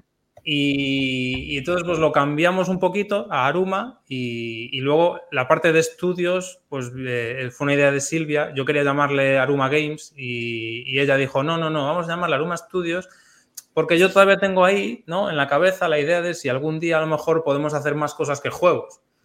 Entonces vamos a poner estudios porque así si luego hacemos más cosas que juegos no hay que andar cambiando el nombre. De verdad. Bien, bien. bien, bien. Mm. Es, es bonito, Sí, es bonito, ¿eh? Mola, mola mucho. Sí. Mira, Sí. aquí, aquí uno de los que nos está viendo en directo, que es un, un jugón también y que controla un poco de esto nada más, pero solo un poco, ¿eh? No, Tampoco hay que enciclopedia viviente. Mind the Game que nos dice eh, o te está recomendando que te apuntes a Rox SP como streamer que juega aventuras gráficas que seguro que como sape es, es- sepa eh, perdón como sepa algo del juego lo juega en directo Ah, qué guay. Qué bueno. o sea que Anotado, anotado. visibilidad Apunto, siempre apunto. visibilidad eso es Gracias por el aporte. Mande bien, Sí, como siempre. Mind the Game siempre está. Y- Antes Mind había hecho. Maximus. Mind the Game estaba antes diciendo una referencia que ha hecho gracia, que Aruma era como constipado Akuma de, de Street Fighter, pero no era realmente eso, no era eso. bien, bien. no no La bien. verdad es bueno, que yo ¿qué estoy más? deseando que, que pasen los días para que podamos disfrutar esa demo y contarlo aquí a todos en Back to the Game y en todos los medios en los que estamos, porque tenemos mucha confianza y, y sabiendo mucho más ahora que te conocemos qué va a ser de este, de este título que, que a mí me tiene también muy perplejo. Ya sabiendo que me ha dicho que está en castellano, que era mi requisito mínimo, pues eh, ya estoy contentísimo. hombre Sí, sí, pues, ver, el, el marketing lo estamos haciendo todo en inglés porque es que no nos da la vida para hacer las Es dos normal. cosas y al mercado inglés hay que llegar sí o sí, ¿no? Pero el Sí, juego sí, sí, que sí, va a estar sí. en los dos idiomas. Sí, Perfecto. sí, sí, sí. Mm. Este- ¿Cómo es esta iniciativa que, podcast, ¿no? que habéis hecho en Twitter? Que la he estado viendo estos días, me ha parecido muy interesante.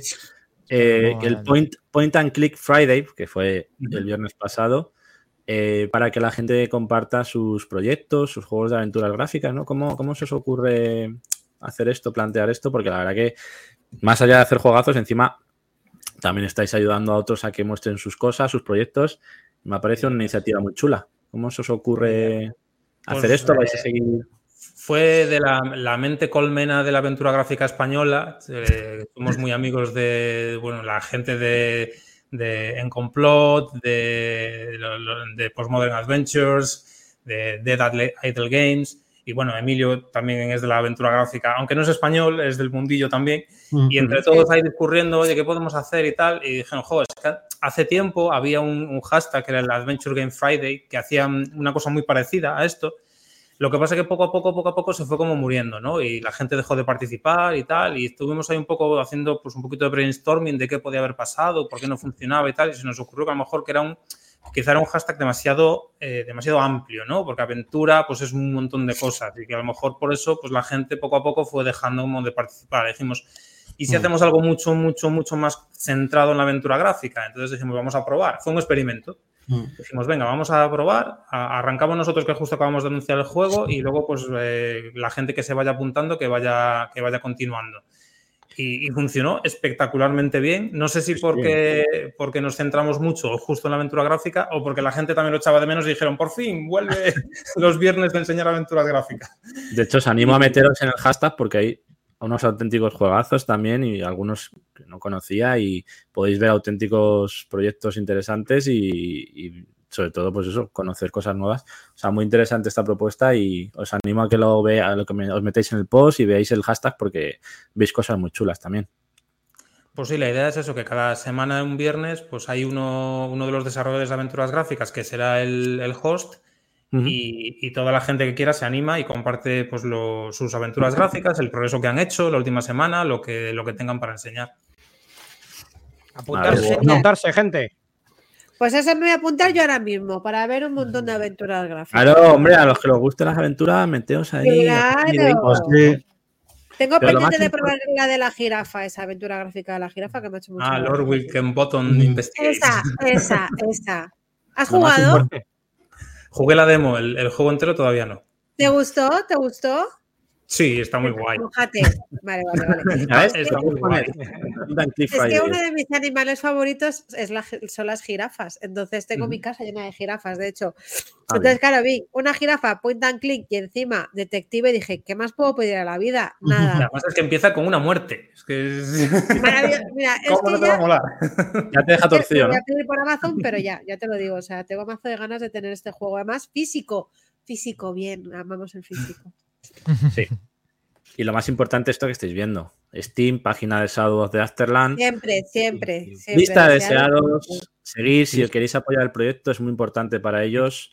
Cuantas más wishlists tengan, mejor. Y eso les va a dar también más presencia en Steam y va a poder tener el juego más repercusión. Así que las dos cositas. Es. Lista de deseados, es. seguir. Y así os irán notificando de futuras demos, de bajadas de precio, de fechas de lanzamientos y demás. Siempre lo decimos. Y es la forma que tenemos ahora mismo de apoyar entre todos pues, estos proyectos que tienen que ir para adelante y a tope. Pues muchas Hombre gracias, que chicos. sí. Hombre que sí. Siempre. Sí, señor.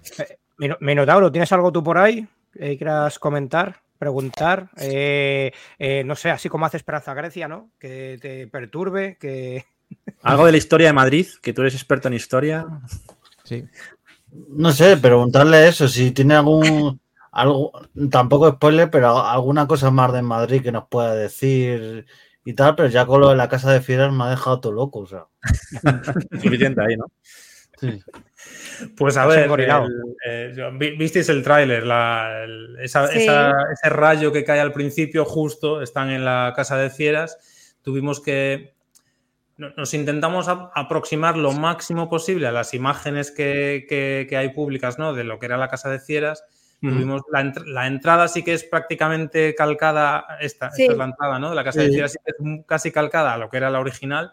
Y después del interior, que es lo que se ve a continuación, tuvimos que reinterpretar un poquitín para que nos encajase luego unos puzzles que vamos a hacer, pero se parece también bastante a lo que era la, la original. Y, y bueno, y, y claro, es que sin meterme en spoilers es complicado contar mucho más de lo que pasa en Madrid. Lo que sí que es cierto es que a todos los personajes que tenemos en el juego, que tenemos como 40 y no sé cuántos ya, eh, que se nos ha ido la olla. En Trude teníamos como que 15 y ahora tenemos 40 y muchos. Hostia. Y a todos ellos les he puesto una historia previa y claro, todos los, todos los fantasmas vienen de Madrid, todos los fantasmas que te encuentras en el más allá vienen de Madrid y todos tienen una historia previa que Oh. tiene algo que ver pues, con Madrid de alguna forma, ¿no? De hecho, hay, hay alguno que está relacionado con el tema de la dictadura, pero no todos. De hecho, la, la mayoría tienen historias, pues eh, intentamos que sean lo más interesantes posible, porque, a ver, esto es primicia, no lo hemos contado todavía en ningún lado, creo, pero hay, hay- hay una cosa que puedes hacer en el más allá, que es que a todos los fantasmas les puedes preguntar cómo han muerto. Entonces, cuentan un poquito de su pasado y de cómo fue, cómo fue su muerte. Ah, Qué bueno. ya sí que confirmo que voy a estar jugando. Madre mía, ¿esto qué es? Maquinari, dale. Exclusiva. Increíble, increíble. Madre increíble. mía. Bueno, cae ya sí que sé que voy a jugar mil horas porque yo, con lo que me gusta un salseo y un cotilleo, quiero saber cómo ha muerto cada uno de esas personas. O sea, Eh. yo necesito saber el trasfondo de la historia. Montes, está en inteligencia. desarrollo, sale en el Está en 2024. desarrollo, Montes. Estamos prisa, macho. hagas de entrar y ya quieres que salga. Ah, Acaba de llegar, acaba de llegar. Montes te está diciendo, Pues llevo una eh, máquina ya para el templo echando leches. Sí, sí, sí. eh, eh, aventuras gráficas en el templo. Perdona, Rubén. Es un, es un reto, porque bueno, de los 40 y pico no todos son fantasmas, hay algunos vivos también, pero tenemos más de 30 fantasmas y discurrir 30 muertes interesantes es un reto. Qué bueno. ¿eh? Desde luego que Qué sí. Oye, bueno. yo metería, yo metería así en plan un- una muerte sosa, ¿sabes? En plan, pues mira, me pagué con un hueso de aceituna. O Me algo caí de la bañera. O me caí de la algo- bañera. Algo Algún así chiste como. tiene que haber, ¿sabes? claro. Sí, sí. Pánico a una claro. muerte ridícula. No, yo es cuando una lo estaba... ridícula, o- Cuando lo estaba contando diciendo, me- me- pensaba que va a venir a la cabeza, digo, hostia, esto sería cojonudo porque me está recordando a Little Nick y eh, con la piña, Hostia, con la piña en el Nicky. Ohio. Total. No, no- no quiero hacer, no quiero hacer spoiler, así que no, solo voy a contar un poquito, pero hay un personaje que tú cuando lo ves, por el aspecto que tiene, dices, ya sé cómo has muerto. Pero luego te empieza a contar la historia y no ha muerto así. Y no muerto así. Oh. Bien, bien, bien. Encima, dejamos. cómo nos con me ganas. ¿Quieres imagino, inspirar? me imagino ese sitio como cuando muere Beetlejuice, que están con los números así todos pendientes y te encuentras el de la En la cabeza reducida, a la que le ha pasado el coche por encima. A toda esa gente como que te imaginas un poco donde, cómo, han- cómo han mal palmado todos. Qué grande Beetlejuice también, joder. Tic-tac, tic-tac. Tic-tac, nos dice Álvaro de las Heras, nos dice tic-tac, porque la gente está deseando, y como Montes camino. del Templo del Arcade, que ya queda poco, que el 2023 nos va a traer el adelanto con esa demo, que siguiendo Aruma Studios, arroba Aruma Studios en X o en Twitter, como queréis llamarlo, eh, también lo vais a enterar de todo, y como ha dicho Kles, pues teniendo esa- ese seguimiento a través de Steam, pues también nos vamos a enterar de todo lo que vaya aconteciendo en el juego, aparte de ver Back to the Game cada viernes y cada podcast que vamos a Cada subir lunes. siempre. Cada lunes, cada lunes, cada lunes. Te has equivocado de podcast, Maquindani, ¿eh? Cada lunes, cada lunes, cada lunes, como hoy. Bueno, bueno, que ahí, ahí tenemos la propuesta de Montes ahí ya. Ojo.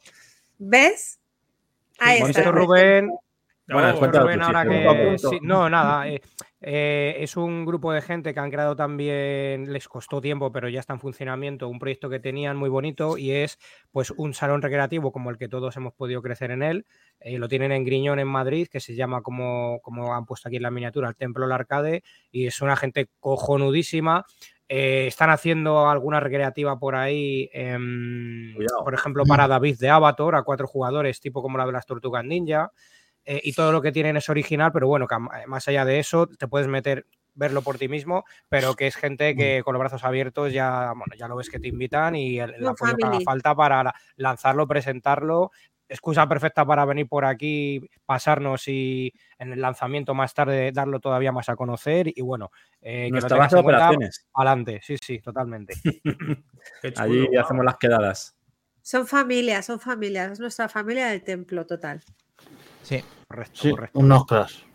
Pues la verdad es que tienes que conocerlo cuando te acerques por aquí por Madrid para poder eh, disfrutar de ese templo del arcade y además pues eh, que quieren colaborar con, con la causa, así que aquí está saliendo de Bien. todo lo positivo, Rubén. eh, Que fluye. es una suerte Genial. que estuvieras aquí hoy.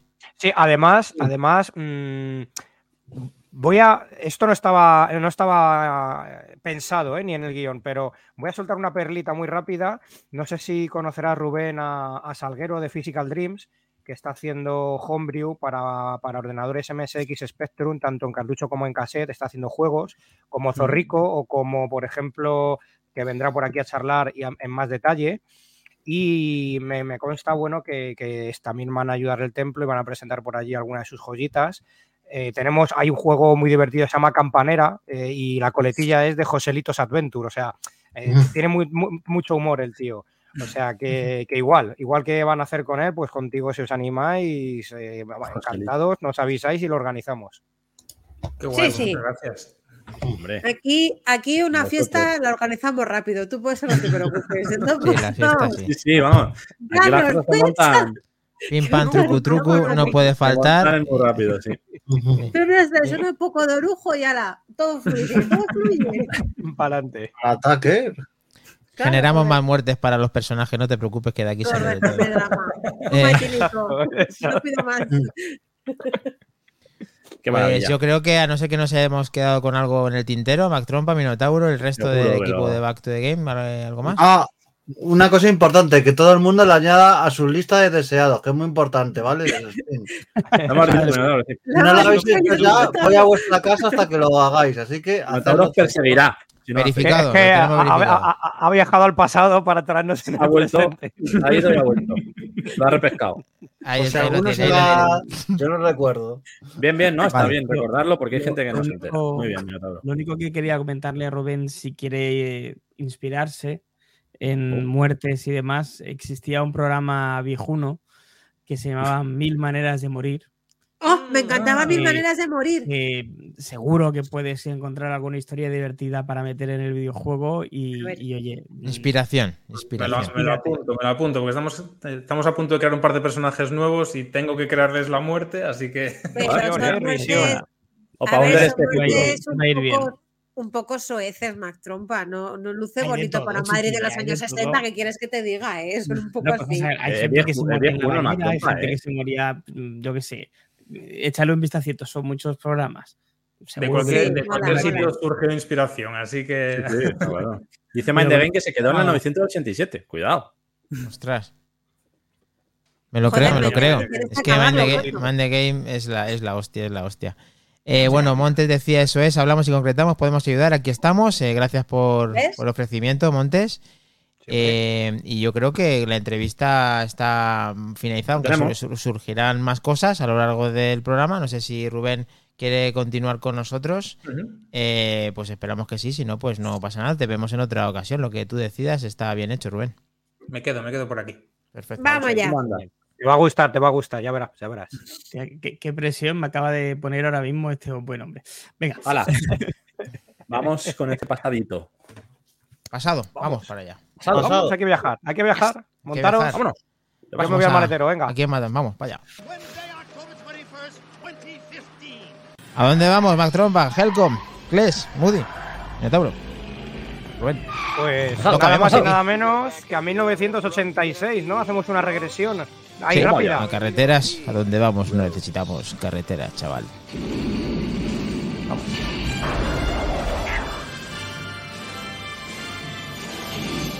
Brum, brum. Bueno, estamos aquí, sí señor. Vaya hostia, se ha pegado Minotauro, como siempre. Sí, sí. Claro, está bien. Bueno, eh, para el que no lo sepa, como, no sé si lo sabe Rubén, el- la intro del programa y el juego retro de la semana fue Wonder Boy y no le queda a Wonder Boy que hablemos de ese juegazo. Perdón, déjame interrumpir un segundo. Sí. Oh. Como me estáis tocando todos bastante las narices porque no sale mi Frogger jamás en la vida. Ah, es verdad. Rubén, Rubén, por favor, dictadura del invitado siempre, puedes elegir juego retro de la semana. Ahí Te va. dejamos que lo pienses un ratito. ¡Hala! Así, Solo- de, gra- de Que si te gratis. gusta, que si te hay gusta Frogger, requisito. si te gusta es que- Frogger, puedes decirlo. Perfecto. Solo hay un requisito y es que tenga puntuación. O sea, no puede ser una aventura gráfica porque no es medible. Bueno, si tiene puntuación, sí. Pero claro, tiene que, tiene que haber una forma de medir el torneo la- o la competición. El para progreso, poder- eso es. Mm. Si tiene algo medible, sí, sí, vale. ¿eh? Simplemente es, es eso. Por ejemplo, el Porque de las las la puede pasar todo el mundo. Entonces, tiene que ser algo más aparte de eso. Vamos, te Eh, dejamos un rato que lo pienses, ¿eh? No, Sí, sí. Vamos mientras tanto a darle. Ahora vamos a hablar de Wonder Boy. a- a hablar de Y Wonder tampoco Boy. es obligatorio, ¿eh? O sea, te No, No, si quieres. Uno ojo. que te gustase mucho a ti o algún guiño que No quieras tenemos- hacer. Si no hacemos encuesta. Eso es. Muy bien. Bueno, pues aquí está. Eh, Mac Trompa, Wonder Boy, que has jugado y que has quedado en más o menos buena posición, eh, me parece. Ahí está, ahí está. Uy, espera, Uy, más uy, trompa, no. que el, el No se micro. te oye, no se te oye, Vuelve a la luz, más trompa. Que digo que, que esto es el loro de los perdedores, he quedado segundo. O sea, vamos No está mal, ¿eh? Está como tu lomo, lomo plateado, no está mal. Venga, vamos a ver el Wonder Boy. Vamos a ver. La casa de Wonder fieras, Boy. la casa de fieras. Eh, ¿Queréis que digamos primero la clasificación o la decimos después? O... Dale, Dale, dale, dale.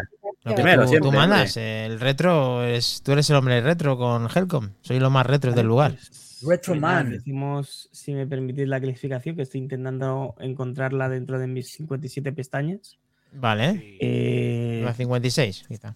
Te la cargamos y no en un momento cualquiera, ¿eh? no, ya está, ya está, ya la tengo. Primero voy a preguntar a Rubén si ha jugado alguna vez a Wonder Boy, si conoce el juego mientras, mientras lo buscas. Rubén. Jugué hace mil, miles de años, ya ni me acuerdo. de- Estaba jus- justo tuve que buscarlo porque no me acordaba por el nombre, pero al ver las capturas dije, sí, sí, he jugado. Hostia, Sí, sí, sí. Bien, bien. Recuerdo desbloqueado. chulo es- Este juego está muy chulo y tenemos el ranking individual de Back to the Game. En esta semana el podium se está moviendo muy poco, pero hay incorporaciones, hay gente que está dándole muy duro. En la Me primera posición. Aston. En la Me primera posición, Aston, con 1.312.350 puntos. Enhorabuena. Increíble el vídeo que ha hecho, habría que ponerlo, ahora lo intentamos capturar porque ha sido una auténtica maravilla. Una, un aplauso desde aquí, desde Back to the Game. Nos Eh, la moral. Sí, increíble, increíble. Mac Trompa, el lomo plateado, 192.480 puntos. Ahí le tenemos. Se ha dejado todo para quedar en una buena posición. Y se lo agradecemos. Rogajor, tercero con bronce, 181.070 puntos. Muy buena puntuación también. En el, tocó, tocó podium, que se vería venir. Y luego han participado nuestro gran a David, David de Abazor, que siempre está con todos los juegos. te Eh, pica, cien- 171.650 puntos. Juego, David, eh, también te lo digo por nuestra culpa.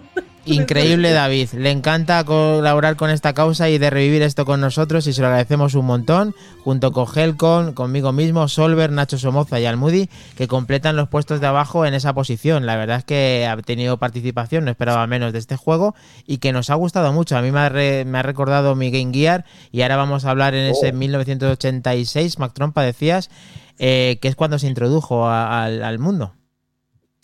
Pues sí, eh, Wonder Boy o Adventure Island, Island, como lo conocen algunos, o el nombre completo que tiene bemoles, que es eh, Takahashi Meijin no Boujenjima, en Japón, evidentemente, para aquellos que no lo hayan entendido por mi pedazo de acento de Cataluña.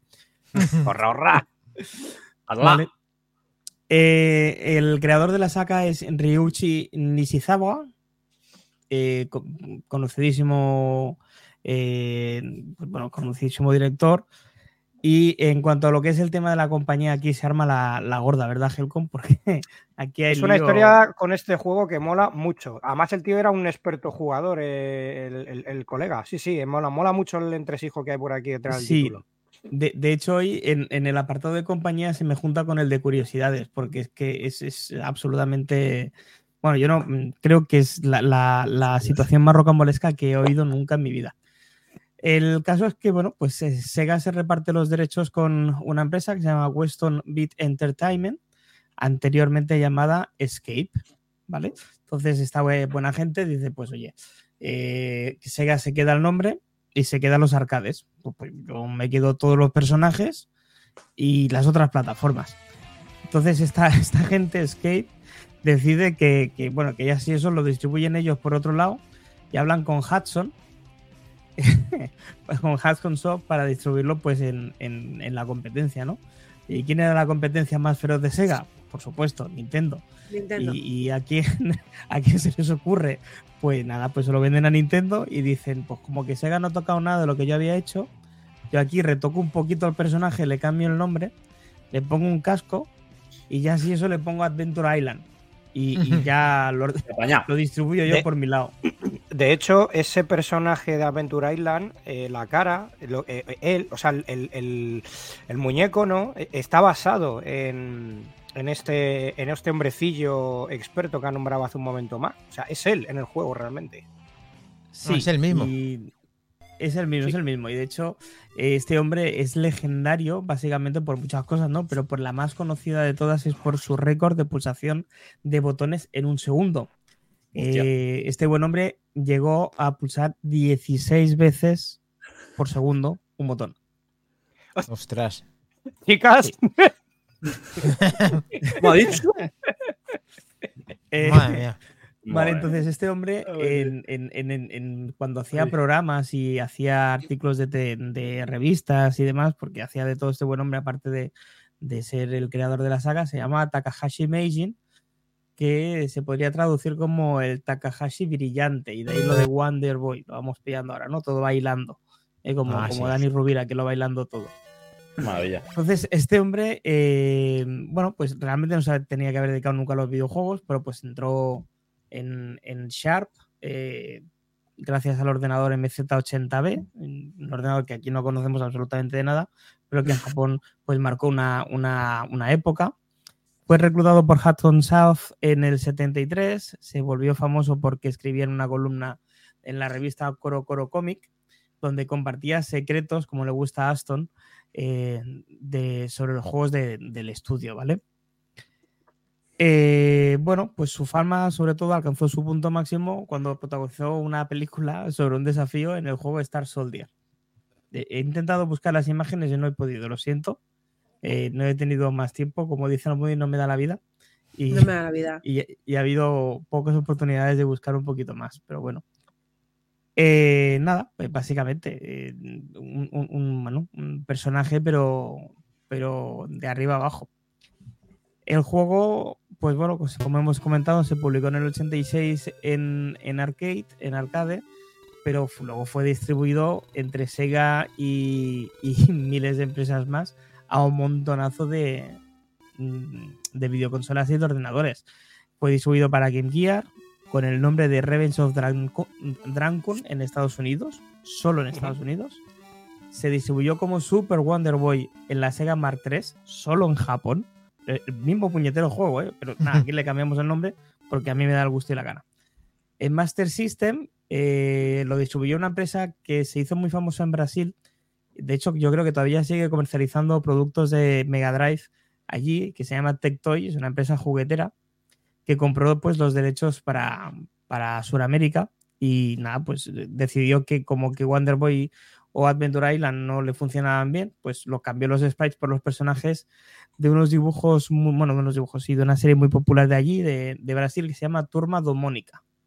Toma ya. Porque quiero y porque puedo, ¿no? Te comprar los derechos, pues un poquito como decía Rubén, dice, allí al menos me respetaron el juego.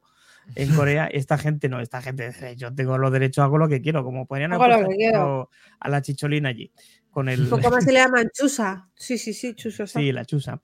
Entonces también salió para Famicom, para PC Engine, para Commodore, para Amstrad CPC, para CX Spectrum, para la SG-1000, ¿vale? También Esa fue- y Esa fue la primera versión del arcade, que es bastante arcaica y nada tiene que ver, porque eh, la SG-1000 es una consola que solo se vendió en Japón. Luego ya llegó la Mark III y es casi una copia calcada 1-1 del arcade, porque es una, una gran eh, una gran versión, vaya. La más moderna de estas versiones podría llegar a ser la de Wii a través de la consola virtual, pero bueno, pues la he puesto ahí con calzador un poquito porque, porque tocaba meterlo y porque todos, quien más que menos, hemos tenido una Wii, ¿verdad? Y, y valía la pena recordarlo. El juego en Ujú. sí poco hay que contar, es decir, un tipo pierde a princesa, princesa hay que recuperar. Entonces Mm. tampoco sabe Qué- mataron Qué demasiado originales. con no el argumento del juego, ¿no? Habían 80.000 por aquel entonces de este tipo. Sí. Eh, sí que vale la pena decir que el personaje se llamaba Book, ¿vale? Este es el, el nombre que le puso la empresa. Eh, y en Sega dijeron, nombre, esto de Book no suena bien, le vamos a poner Tom Tom. Mucho mejor. Se Mucho adelantaron. mejor. Sí, luego se lo pusieron al GPS. Luego la, Donde Málaga, no Malagón. mal, Sí, sí. No está mal. Donde- Tom, Tom. efectivamente. Tonto. Sí que es verdad que Tom Tom solo se llamó en Sega eh, para las ediciones al extranjero. Eh, Ah, vale. He intentado encontrar el nombre que le pusieron en, en japonés y lo único que he encontrado ha sido un eh, Bandai Ki o algo así, pero que no sé si es que traducían literalmente del, del inglés o algo así y, y lo dejaron tal cual. El juego, sí. como decíamos, perdón, sí. No, no, no, nada, muy rápido otro apunte así que me viene. Eh, aquí se llamó Wonder Boy, pero le quitaron la coletilla que en Japón era Super Wonder Boy. Aquí se llamó a Wonder Boy a secas. Sí, sí, Super Mm. Wonder Boy solamente fue para la. En, en- y en Japón solamente. Entonces el juego, pues bueno, pues podréis imaginar quien haya podido jugar un poquito, nos haya visto a nosotros, haya visto el vídeo de, Aston. Es un juego de plataformas lateral con una barra de vida que vas perdiendo eh, poquito a poquito, ¿vale? Conforme va- vas avanzando, ya de manera natural, si encima te chocas o te da un enemigo, pues palmas, ¿vale? Aquí un toque y, y palmas, y vuelves a empezar. Y si has pasado por un checkpoint, de esos que pone de vez en cuando el juego, pues genial, si no, vuelve a empezar y encima sin los power-ups, que tienes que volver a cogerlos. Eh, el, el, además es muy curioso porque para recuperar la vida, es- ese juego mucha no te tienes que, que coger fruta. Vas Sí. cogiendo, pues yo que sé, Sí. plátanos, manzanas, melones. El caso es que si pillas una seta, te lo cambian por comida chatarra, por comida, por comida rápida y encima te dan más puntos. O sea, da- da bien. que de juego toda la no- vida, el, el Whopper te da la vida, Mac Trompa. Claro. o sea, Y además para ir en patinete se pone un casco. Está muy bien, Perdona, la verdad. para- Tú cuando llegas de resaca, después de una borrachera, ¿qué te cenas? ¿Una ensalada? No, te comes el que va más trapero que haya por toda la O zona. el chino, o de- chino de para que absorba o todo. una- o unas cuantas Un hamburguesas de un euro, está claro, Claro. está claro. Claro. Viva el Durum, Bueno. de madrugada. El juego consta de 28 niveles divididos en zonas por las que podríamos pasar por profundos bosques, océanos sin fin y áridos desiertos mientras nos encontramos pues a enemigos, algunos muy desagradables, como el jefe final que, que el bueno de Aston se ha encargado de, de matar. Mira, Frogger. Eh, sí, Es, un- es una señal. poca cosa más puedo deciros. La, la dificultad es, está muy medida, es muy hija de puta, perdón por la palabra. Maravilloso. Eh, sí, Suele ser habitual es- está todo pensado para que como no des bien el salto, te vayas a, a defenestrar. Y de hecho, eh, el bueno de Aston ha encontrado un bug en una de las pantallas que es de estas del océano, que salta mal y salta tan mal que entra justo por el océano y, y llega al final de la, de la pantalla, pero por dentro del océano. Sí. Entonces el juego Qué se lo da por bueno. Y bueno, pues eh, David de Abazor se ha encargado de explicárnoslo diciendo de que pues eso que podía estar mal diseñado y que pues eh, donde se supone que tenía que acabar, acaba el videojuego aunque no esté eh, visible en pantalla. Entonces agradece tener eh, a programadores así en el grupo porque Sí. ya todo este tipo de cositas y de intríngulis que para nosotros sería en plan, ¿qué, qué ha pasado? ¿Cómo? ¿Por qué? Uh, Y él no, él nosotros da la explicación lógica y razonable de por qué ha pasado. Y, y bueno, Pero pues, tú eh, crees que no lo ha hecho aposta el bug, eh, Aston? ¿De verdad crees que ha sido al azar? Bueno, yo después de leer que en su momento encontró escaleras invisibles en Ghosts and Goblins, Claro. eh, Ah, yo ya me lo creo, hablando de cualquiera. quiero decir, mm, Una pasada. pero bueno, No pues es ya os digo, poco más hay que poco más hay que contar, salvo que el bueno de Helcom tenga un anuncio por ahí o Tenemos anuncio. ¿no? Hay que decir que para ser. Un para ser del 86 yo veo que envejece genial, que se puede Sí, jugar y disfrutar y que realmente es un juego en toda regla para ser tan viejo como es. eh, me encanta, ¿Viejo? me encanta Wonder Boy, sí, Viejo. viejo, viejo.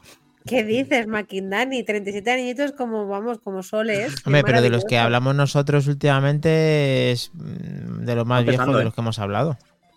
Sí, Más o menos, eh, más o decía Mind the Game, dice, lo más difícil de esta saga es seguir la numeración. Y tiene razón. Luego el juego ha evolucionado a un tipo de género completamente diferente. Mm, Muy famoso se ha hecho el Wonder Boy Monsterland, eh, que Mm. incluso se ha sacado remakes mucho más modernos, con gráficos más, pues bueno, más, mm, pues eso, más llevados a, a tiempos eh, más actuales, pero siempre respetando el hecho de poder volver a la, pa- a la- a la parte retro, ¿no? Bien. es creo para nosotros lo que más bien. lo que más importancia le damos el hecho de vale sí disfrutamos de lo nuevo pero también disfrutamos de lo viejo de hecho A mí este me gusta mucho más el de la derecha, es mucho más gracioso, parece un poco Venga, cantinflas, hombre, no me digas. no ¿Qué me parece es Amudí, por Dios, no, Por favor, Almudí. No. Viene A de, un ver. verano, viene de un verano a Almería pasado de rosca, ¿eh? Eh, efectivamente. Por no llegando a la playa. A mí me gusta, hombre. Pero ¿cómo va a gustar el de la derecha? Es infinitamente mejor el de la izquierda, por favor. No, es, es cuestión de perspectiva, Maquindani. Ese Ah, Paco. Paco los Martínez Soria. A no ser que quiera decir la otra izquierda o la otra derecha, pero está claro. Ah, Nos quedamos Oye, con pues, la derecha. Pues cuidado que, cuidado que los dos, los dos, incluido este Adventure Island, fue un éxito rotundo de ventas, ¿eh? O, o sea, Sí. que no, ninguna gilipollez. A ver, Ni eh. Yo, no, yo no me niego que para, o sea, para jugar está claro que sí, que puede ser divertido, pero estéticamente es bastante mejor el de la izquierda. Maravilloso, es súper casposo, parece Un torrente, poco, tío. un poco chavo del 8 también, ¿no? Es que es torrente, mírale, Operación Marbella, tío, es que me encanta. Me recuerda al chavo del 8. tú. Qué bueno. Bueno, el pues de a, Clap Calas de los Simpsons. También, también. hacernos, hacernos saber en el grupo de Telegram en el cual invitamos a Rubén si quiere venirse con nosotros. Que disfrute de, de los juegos retro si quiere darle un poquito y, de, y también aprovecharemos sus conocimientos en el mundo de la programación para saber muchas cosas como el resto de, de gente integrante en Back to the Game. Siempre invitados. Lo único No. malo que te puede pasar Rubén es que te guste quedarte Sí, tiene sus riesgos. Amazon está ahí, está ya Ah, Lo peor que que te no- puede pasar es que Almudi diga que tienes que votar a Frogger o que es mejor el, ju- el juego de la derecha que el de la izquierda. Nada más que eso lo que te puede Ahí pasar. no pasa. Ahí no pasa. De hecho, lo ¿Ah? que decía Mind the Game sobre el tema confuso de la saga es que, es que claro, es- se llama Wonder Boy, pero es que luego hay dentro de Wonder Boy hay una subserie que se llama Monsterland. Entonces son juegos eh, que van por partes, son sagas. eh, en Japón, de hecho, hay un título que es Wonder Boy 5 Monster World 3. Toma ya. Eh, y este, y claro, luego esto fuera de Japón se comercializó, se vendió bajo el nombre de la franquicia Wonder Boy. Eh, y es por eso un poco porque el, el tema de la confusión en cuanto a, a- a lo- a los dos juegos o en paralelo estos títulos que hay, que hay, perdón, que no saben muy bien cómo por dónde cogerlos o cómo continúan. Eh, estoy, Bueno. estoy viendo, estoy viendo ahora lo de los mm, picos estos negros. Y esto hoy en día no se podría hacer, ¿verdad, Rubén? ¿El qué? Esto de, de meter unos sprites, unos negritos ahí, rollo colacao y irlos matando con la hacha. Esto hoy en día no estaría bien. ¿no? Igual Hay problemas. Igual te gustas un. Igual hay problemas. Te funas. Curioso, ¿eh? Cómo ha cambiado todo esto. Sí, la verdad que sí. De hecho, con lo del Madrid de los 60, tal como está la cosa, pues puede haber ahí también algo Sí, de... claro. Todo Bueno, tiene no, no nos metemos demasiado en política, a ver si. No, no, No, no, historia. No, nunca, claro. nunca, nunca, nunca. Mejor no entremos en eso, ¿no? No, lo que está Hay que claro es que darle ahora tiene que las seguir gracias. un, un perfil. Ujú. Hay que darle las gracias a Water09, que se ha suscrito con Prime. Muchísimas gracias, Water09. Hombre, Gracias. ¿quién ha A dicho? tercero, Water09. Primero, A tercero. Gua- tercero- lo mejor posible. ¿Quién era Water Water 09 es Carlos de Manoluxen. Sí, Ah. Carlos. Carlos, gracias. Monstruo. Muchas gracias, Gracias. maestro. Muchas gracias, maestro. Y Claro, vosotros mandarín también. Poner anuncio, poner anuncio, que es muy gracioso, por favor. Joder, joder, a ver si me puedo aguantar la risa, ¿eh? Porque es que Venga, me, encantan los lo- me encantan los locos que están los japos, de verdad. Se les va la pinzada que da gusto, me mola un huevo. Se le va la A ver, vamos a poner primero, porque como tal el arcade del Wonder Boy no tiene anuncio, entonces tenemos por aquí el de NES y el de PC Engine eh, para poner. A ver si los localizo, que están por aquí. El de NES. Mm, mm, mm. Un segundito. ¿El de NES quieres decir el que era el de la derecha? ¿Vas a poner? Sí, sí, eh, claro. El bueno, claro, hombre, el, vas a poner el, el bueno, El vencedor de la encuesta, ¿no? Mira, aquí pongo el de NES. Mira, aquí va, que ya lo he localizado, me he hecho ahí. Vale. Si lo llegas a ver, hubiese jugado al de la derecha. Ya te lo digo. Bueno, yo no he jugado, pero habría jugado eso. Aquí Madre mía. Ah, pero esta no es la que habíamos visto. Sí, sí. Mira, lo de la derecha. Este Aquí es el de Hanso con nuestro Adventure Island. El bueno. El que sale al principio es el, el, el pulsador oficial. Yukaina Yukaina Boken. Bueno, aquí se ve mejor, ¿eh? Sí, aquí se ve mejor. O entendiendo perfectamente lo que dice. No Hudson, Group, es una abeja. Pues, es que es muchísimo mejor. Todo. Hudson Soft, Hudson Soft. Y ahora ya Vale, el, el- el que, el que yo creo que me he visto un bucle todos los días hasta lle- llegar hoy lunes porque es que, es que Alarma. no podía, no podía dejar de reírme. Es que muy bueno. A ver, Dale a ver candela. qué le pongo, espérate. Ya. Eh, quito este y pongo lo- Ahí va, ¿eh? あー高橋名人の新冒険島元祖アクションゲームの王道を行く超面白ソフトがついに PC エンジンに初登 Esto 場 ya sé por qué lo pones, para que Rubén aprenda de marketing. Yo creo que lo estabas poniendo, ¿no? Sí, sí, no. Curso, curso Rubén, fresh. tienes que decir un anuncio gritando y ya está. の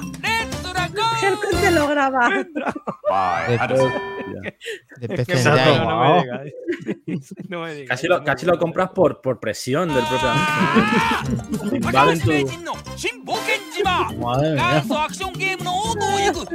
Madre mía. Me encanta, me encanta. y ahí cerramos eh, los anuncios. Parece humor amarillo extraído, es- es- lleva un Ah, humor videojuego. amarillo. Sí. Humor amarillo el bueno, por favor, no el de ahora. Madre mía. Mind the Game nos dice y pensar que Hudson es ahora Konami. ¡Oh! Míralo. ¡Qué bueno, Mind the Game! Ahí donde lo Muy ves. buena, muy buena. Casi nada. Bueno, pues ¿lo eh? Wonder Boy lo tenemos. Hay que decidir el juego retro sin presiones, Rubén. Y cuando tú quieras, eh, tienes la palabra. No hace falta que lo digas ahora. O juego de niño, lo que Sí, te gustara. Lo que pasa es que no, no sé si hay más versiones que, que la de arcade. Entonces no sé si os meto ¿Cuál? en un lío. Arcada, No, ¿no? no. Va, va. ¿Eh? Dale candela. Arcade Forever. Pero sí, quería decir uno no, por- porque me pasé muchísimas horas jugando en, Ostras, en las Puede- máquinas. Perdona, para- Rubén.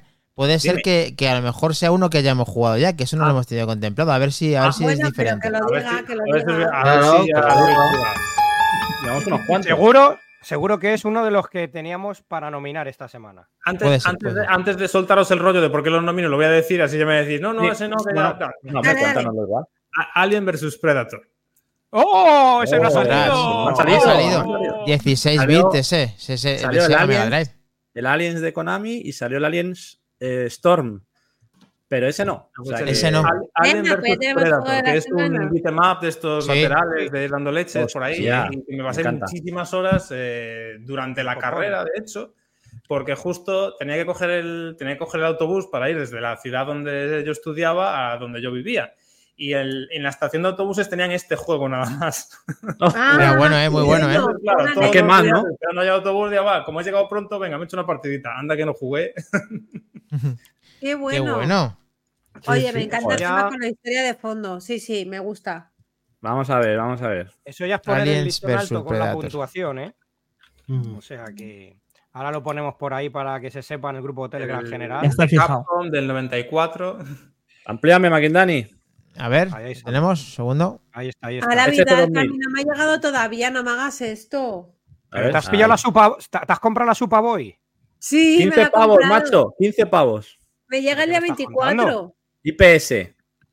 Pero A ver si no, sale, macho. A ver, a ver, a ver, échame Eh, dale, no echa, una moneda, echa una moneda ahí porque está ahí los, los créditos. Y ahí, ahí, ahí va saliendo, va saliendo, ya va saliendo. Pero esto va a ser. yo que no vas a jugar con esto, ¿eh? Por Eso esos que quieres euros pagar 15 esperas. pavos por una Ahí está, ahí está, Ah, sí, sí. ahí está. Correcto. Start Ah, Game. juega, sí, juega señor. RAL, juega RAL. Maravilloso, lo tenemos. La verdad es que es muy buena, muy buena, ¿eh? Que, no. que no hayamos coincidido con un anterior y que sea de este nivel, la verdad que buena decisión, Rubén, que hayas dedicado este tiempo. ¿Tú crees que se- o sea, eh, te dará tiempo a, a registrar una puntuación y que revivas esos momentos de cuando hacías, eh, cuando ibas a jugar a la máquina original o, o lo vas a dejar estar? ¿Para cuándo? Esta semana, esta semana. esta en una semana. hombre, una semana me da tiempo a. Vale, vale. Perfecto. Perfecto. Bien, eh, joder. Pues entonces te esperamos, te esperamos, te esperamos La ahí única, con... la única gusto. es un crédito. Ah, sí. Sí. Es lo máximo que puedas aspirar con ese crédito. O sea, esos 25, es 25, 25 pesetas mejor amortizadas en esa puntuación para que nos lo puedas poner ahí. vaya. Claro. Sí, Vale, vale, pues os lo mando. perfecto. Muy Muy bien, pues ya tenemos juego de la semana, chicos. Eh, espero que os haya eh. gustado como a nosotros y seguimos, Eh, seguimos. ¿Vas a hacer novedades súper rápidas y lanzamientos súper rápidos? Pero muy rápidos. Pero Muy rápido. Muy rápido, muy rápido. 20, 20 minutos de rápido, Rápido. como máximo. Mega rápido. Bueno, Venga, va. Venga, Va, va. cortinilla, noticias. que sí, que sí. dale. Vale, ponemos. Va, va. noticias de actualidad muy rápidas.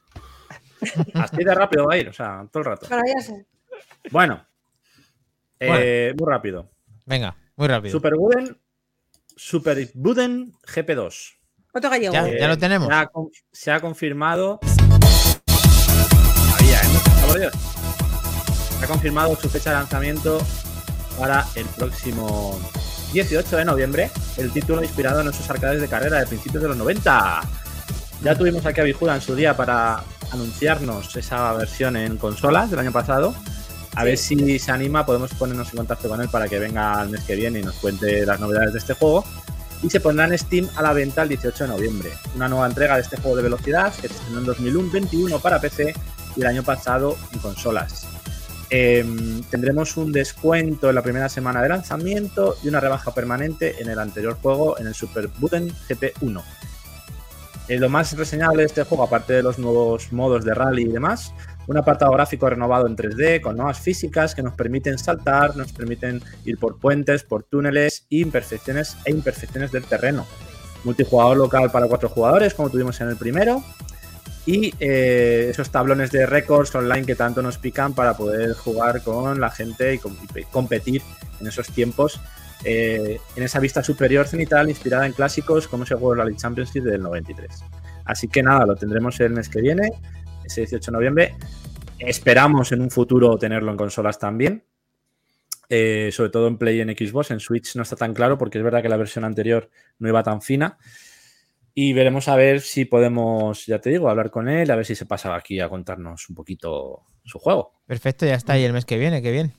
Sí, lo Voy a tenemos. decir muy rápido una cosa de este juego. Ha sido súper chulo ver cómo Bijuda en Twitter, con todo su cariño, cada día nos ponía los jueguecitos que, o sea, los coches que iba metiendo en el juego, Sí. haciendo en plan, ¿sabéis cuál va a ser? No sé qué. Joder, es que es, es que es eso, es que estos juegos se gozan porque es que sabes que se ha hecho con un cariño increíble. Así que increíble. Rubén, tendrás que hacer lo mismo con las muertes. Hoy vamos a hablar cómo ha muerto este señor de aquí. Exactamente. Eso ya Tenemos la muerte de. Paco, Paco el jardinero. Sí, sí, a ver si adivinas cómo ha muerto este tío. y ya está, así todo. Bueno, y aquí tenemos. bueno, bueno, bueno. A ver que a quién se le ocurre la muerte más divertida. Efectivamente, un torneo de muertes. Sería Hasta, maravilloso. hasta muerte funny Death, ¿cómo se dice? Muy divertida. Funny Me Death. aparece la, el FBI por la puerta, pues nada, es lo normal. Bueno, ¿no? oye, Yo casualidad. todos los años, yo todos los años me veo los premios Darwin, que son los premios a la muerte más absurdos. Es verdad. ¿Ves? Ah, bueno. eso también ayudará. Le estamos dando muchas pistas a Rubén, ¿eh? Muchas. Bueno, estáis viendo el Aureole, ese juego también con parte gallega, el- uno, uno de los desarrolladores de Vigo, que vino hace poquito al programa y nos contaron sobre su juego. Lo tenemos en este Steam Fest de oferta. Lo tenéis concretamente a. eh, bueno, tenemos, perdón, la demo. La, demo que ha demo, la salido. demo. La demo, la demo. Que, que la quitaron, ha vuelto a salir ahora, o sea que podéis probarlo. Ese juego, como dijimos, frenético, que vamos, el Sonic bueno, ¿no? Nos, nos comentaban. El Sonic, Así bueno, que- sí. Así que lo tenéis también por si queréis probarlo en Steam y por supuesto, como siempre. Ah, el, de la- el del anillito. El del anillito, Sí, sí. El además los anillito, chicos, anillito. los chicos piden mucho feedback, así que os animo a todos a que lo probéis porque, bueno, así van pillando si hay algún bug, alguna historia, como va tan rápido el jueguecillo, pues eh, están pidiendo feedback a saco, así que os animamos también. Sí, le damos, claro que Sí. sí. Hombre, por supuesto. Tenemos el Dive, Dive, Dave, The Diver, que es un juego, una de las sorpresas del año. Little human with a precarious love de for the 2023. sea. Es un juego en el que, bueno, eh, tenemos que encarnar a este, explorar sobre todo, explorar y resolver los misterios de la fosa azul durante el día y luego por la noche gestionar un restaurante de sushi eh, durante la noche. Eh, un juego- este unas notas, había unas notas cojonudas GN, en PC Gamer, en, Euro- en Eurogamer. Eh. Un juego que pinta, que pinta muy bien. Incluye rol, incluye aventuras para un solo jugador. Tiene pesca, exploración del fondo marino, gestión de restaurante. Bueno, es un poquito mezcla. Y ahora han sacado contenido nuevo. Eh, van a introducir varias especies nuevas para pescar de noche, una Bueno. zona glacial. Eh, si, tienes, si puedes capturar todas las especies, pues obtendrás unas cartas de juego eh, que podrás enfrentarte a un nuevo jefe final. La parte de la granja también la vas a poder automatizar. Bueno, sobre todo, nuevo contenido que todavía no hay fecha exacta, pero se prevé que salga coincidiendo con el lanzamiento en Nintendo Switch el próximo 26 de octubre. Que lo tendremos también este juego que hasta ahora estaba en Steam en Nintendo Switch. O sea que si os mola un poquito ese componente exploración marino mezclado con gestión de restaurante, eh, lo tendremos a finales de mes en, en Nintendo Switch con esa nueva actualización de contenido. Hostia, pero este juego eh, eh, ya lo Muy curioso, ¿eh? tipo, ¿eh? Este, su día. Además me acuerdo que dijiste que contaba el tiempo, me refiero. Sí, Sí, va, el día y la noche cambia el Eso juego. es, eso es, eso es, sí. Me gusta. Me mola, me gusta. mola. Me gusta. Em, bueno, iba. Claro, aquí si hubiera habido tiempo. eh, quería hablaros de lo del parche del Redfall. ¿Qué opinabais de, ese, esa Bien. actualización que han sacado Bien. en Redfall? Eh, porque, claro, por un lado dices, han pasado cinco meses desde el lanzamiento del juego. Tarde. Sí, pero claro, por otro lado es un juego que ha tenido poca repercusión, no ha tenido mucha venta y le han seguido dando soporte. Entonces, bueno, quería saber un poquito qué opinabais de, de esto, si os parece bien que han sacado, que lo sigan apoyando, o si creéis por, por el contrario que tendría que haber salido en lanzamiento y que van tarde con, con esto. Eh, yo creo que esos 60 frames le sientan de escándalo, han, han mejorado además el- en el sentido de que ahora salen mucho más enemigos en, en pantalla, pues puedes matar con sigilo y nuevos jefes y nuevos jefes de zona. Bueno, yo creo que siempre viene bien, ¿no? Que no den por perdido Sí. los juegos y sigan intentando. Mira lo que dice Nenusito, que fue muy crítico con este Sí. juego, con el Redfall, y mira, lo, lo ha probado y... De Muy hecho, bien. aquí sigue su crítica, pero sigue siendo un poco infumable todavía, pero el rendimiento va bien. El que Ah, le gustó a fue a otro miembro Prime que es a Solver, le gustó este Sí. juego, que nos lo diga también, eh, si no aquí ahora en directo, que nos lo diga en el grupo y que nos Y diga allí, si ha merecido la pena. Yo creo que, que es una, una cosa que hay en los juegos actuales que siempre se puede mejorar y que lo vea positivo, que efectivamente todos queremos jugar al juego definitivo cuando, es- cuando sale, pero que es la parte positiva que tienen los juegos ahora que se pueden actualizar. Eso me ha pasado a mí con el Cyberpunk, que ha sido mi juego de la semana. Oh, eh, que se ha notado bastante el cambio también en, en Play 5 y oye, me ha flipado bastante el juego, ¿eh? Sí. Y vamos, a hablar de, y vamos a hablar de El Forza mejor- esta semana, pero vamos a dejarlo para la semana que viene. Le daré Mejor, más mejor. caña y en vez de hacer primeras impresiones haremos un análisis un poquito más extenso Mira, porque se lo merece el juego. Así Hombre, que lo, desde lo luego. Una te semana. vimos a ti, el que, el que permanezca, que está, el jue- está tu gameplay de ese juego. Solver también lo hizo, que también nos lo va a decir, y así que Haremos alguno sacaremos más. conclusiones. Muy bien. Haremos directito el- Rubén con su Shadow es el que mejor rendimiento tiene a 120.000 FPS, o sea que por, dela- por delante del Redfall. Pues mira, te digo una cosa, es, eh, no hace falta tantos frames ni tantas hostias, al final el juego tiene un buen guion, una buena historia y un buen todo. Así divertido. que es lo real. Pero muy recomendable jugar con amigos. Solo es un poco rollete. ¿El Forza? No, el Redfall, digo. Ah, vale. El Forza. Sí, Sí, el Forza la mola esencia solo. es esa. Vale, vale. Vale, pues. Eh, rarísimo que estuvieses criticando al Forza, sinceramente. no, no, no. Bueno, tiene sus pegas, lo hablaremos, lo hablaremos. Algunas, algunas que se pueden mejorar y otras que no. Lo diremos Ya. la semana que viene. Con Muy bien. más desarrollo. Vale. No sé si Helcon quieras comentar tu juego o pasamos ya. No, lo dejamos mejor tranquilamente para el lunes que viene, por es, porque vamos muy justo de tiempo y así podemos entrar más en detalle con lo que nos queda pendiente a todos y ya está, no hay problema. Muy bien. Pues lanzamiento muy rápido. Muy rápido, muy rápidos. Creo que dos.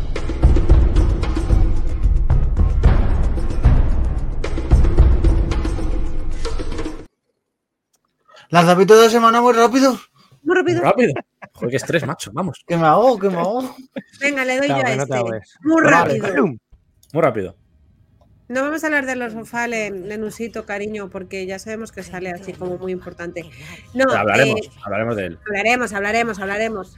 Eh, bueno, ¿Esto segunda qué es, temporada del Diablo, segunda temporada del Diablo, segunda temporada del Diablo. Oh, Oh. tu El Dios. día, el día eh, 17 de octubre, uy, me he adelantado una semana. Bueno, da igual, segunda temporada del Diablo. 17 sí, ¿no era? No sé, te Hemos viajado. 17. No, una semana. Que con el puente, con el puente tal liado, Claro, no pasa con nada. el puente me he liado. Bueno, Pasa volando. Ven, de la Ya había acabado la primera temporada eh, con esa gente que había. Es, ahora somos vampiros, está de moda, ¿vale? Ah, Atacan los bien. vampiros en, en nuestro querido santuario. Y nada, pues nos han metido una serie de poderes para de- poder luchar contra estos vampiros. Una serie de, de armas y de ataques vampíricos, pero que vamos a necesitar un poquito de sangre para poder competir contra ellos. Una serie de nuevos jefes brutales. y eh, una cosa que me ha llamado mucho la atención que he leído, que para gente como yo que ya nos hemos pasado el videojuego no- cada vez nos cuesta más subirnos de nivel, pues nada, ahora se tardará un 40% menos en alcanzar el nivel 100. Yo que voy por el 52, pues lo tengo ya hecho prácticamente. Para ello se ha aumentado considerablemente la cantidad de experiencia que se genera a partir del nivel 50 al acabar con los monstruos. Es verdad que era un poco frustrante ya el, el hecho de, hostia, a subir de nivel porque es complicado. Y nada, chicos, esto es lo que os iba a enseñar. Como siempre hay una cosa gratuita y una cosa no gratuita. O sea, hay una parte premium de la temporada y, y la otra que ya sabemos que, que se incluye. Temporada de la. ¿Me ayudarás a pasarme el juego o no? Por cuando quieras. Yo, Venga. Diablo Forever ya, ya lo sabes. Amo Diablo. Te va, daremos, te va- va a rushear. Algo está pasando aquí, ¿eh? Te va a rusear al Moody a ti. Ojo. Ojo, cuidado. Oye, ¿Dónde ha que- quedado? ¿Dónde ha Ya que quedado va ya? modo pro, que me eche una manita y va a cagármelo yo antes. Madre Hombre. Hombre, ya me, ya me mataba él, ya me mataba él ya en un sitio a los al Grodorick este cabrón del El, juego el Elden Ring. del Elden Ring que me decían, tú vete a la esquina y deja de tocar los huevos, pues reportera de guerra, ¿no? Eso Bueno, es. eso Todo el mundo tiene su papel, no pasa nada. eh, como el de Minotauro, no que tiene el siguiente. Eso Ya está. Pues un juego de historia ¿Sí? y un, ju- y un juego de estrategia. Claro, entonces Toma, no son tengo que hablar yo de él. o sea. Hombre, por supuesto. Impepinable. Pues esto es nada y nada men- menos que un juego de la saga Total War. O Hostia. sea, Que no, esta que no saga histórica que tiene más, tiene casi más de 20 años, o sea, tiene Solera, muchísima La de entrega. Sega, ¿no? Sí, exacto. Total War editado por Sega y creado por la mítica Cre- Creative Assembly. Esta editora de juegos de, de estrategia. Y que esta vez nos vamos al antiguo Egipto, la galardonada saga de estrategia en temporada griega con Total War Farol. Es un videojuego ambientado en pleno apogeo del antiguo Egipto que permite al usuario vivir los dramáticos acontecimientos que amenazan con su destrucción, con batallas, dinámicas, tiempo real y eso. Después del último, que no tuvo todo, el último que fue, recordemos, el Total War de Warhammer 3, Vale. no tuvo muy buena acogida eh, y veamos que con la parte histórica tiene mejor acogida y, y disfrutamos ahí haciendo batallas y batallando a tope. Y hay rumores de que el próximo Total War va a ser eh, ambientado en otro, en otro universo de fantasía. Rumores como Señor de los Anillos, Juego de Tronos, o sea, esperemos. Muy bien. Y esto, esto sale este miércoles, ¿vale? Vale. Empecé, al, claro. módico, al módico precio de 60 euros. Bueno. Bueno, Pero es probable que dentro de poco, eh, más adelante, porque Sega últimamente saca muchos juegos suyos y sobre todo los de PC, que salga en Game Pass. Es muy probable. Qué bueno. A ver si no lo puedes Este no es- verificar. Este no es ese remaster que iban a sacar de la saga Pharaon, ¿no? Que era. No, no, no, el que monté yo que cambiaba el césped de- y que se veía el césped El peor. nos quedamos como, pero ¿en qué ha mejorado el remaster exactamente? No, no, son dos juegos totalmente distintos. No tienen nada Me que acabo ver. de acordar de ese programa. me ha llegado a la cabeza del me Pharaon y dije, uff. No, Qué no, Maravilloso. es- Muy buena, Minotauro. Me acaba de llegar una oferta de Steam de que ese juego lo han bajado, claro. O sea, que A ver, no lo. A nivel, a nivel Gollum, Minotauro, ese todos juego, no sé qué. Ay, ay, qué pesadillas. ¿Cómo Espe puede ser? Simulator. Ya hablaremos de Gollum también, Minotauro, ya, hablaremos, ya nos contarás. Oye, ¿me dejáis recomendar un, un churri juego que he probado esta tarde? Sí, claro. Si Pues no, no claro que sí.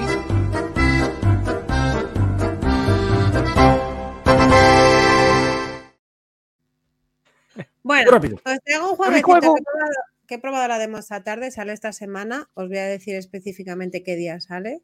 Venga. Eh, ah, no, sale el 14 de noviembre. Bueno, da igual. Hay demo. O sea, está- lanzamientos, pero ahora no. Mañana. Yo No, es viajado al futuro. ¿vale? La sembrada. Está ya a topazo con el final de año, ¿eh? Pasado, presente y futuro. Lanzamientos tercer trimestre, venga.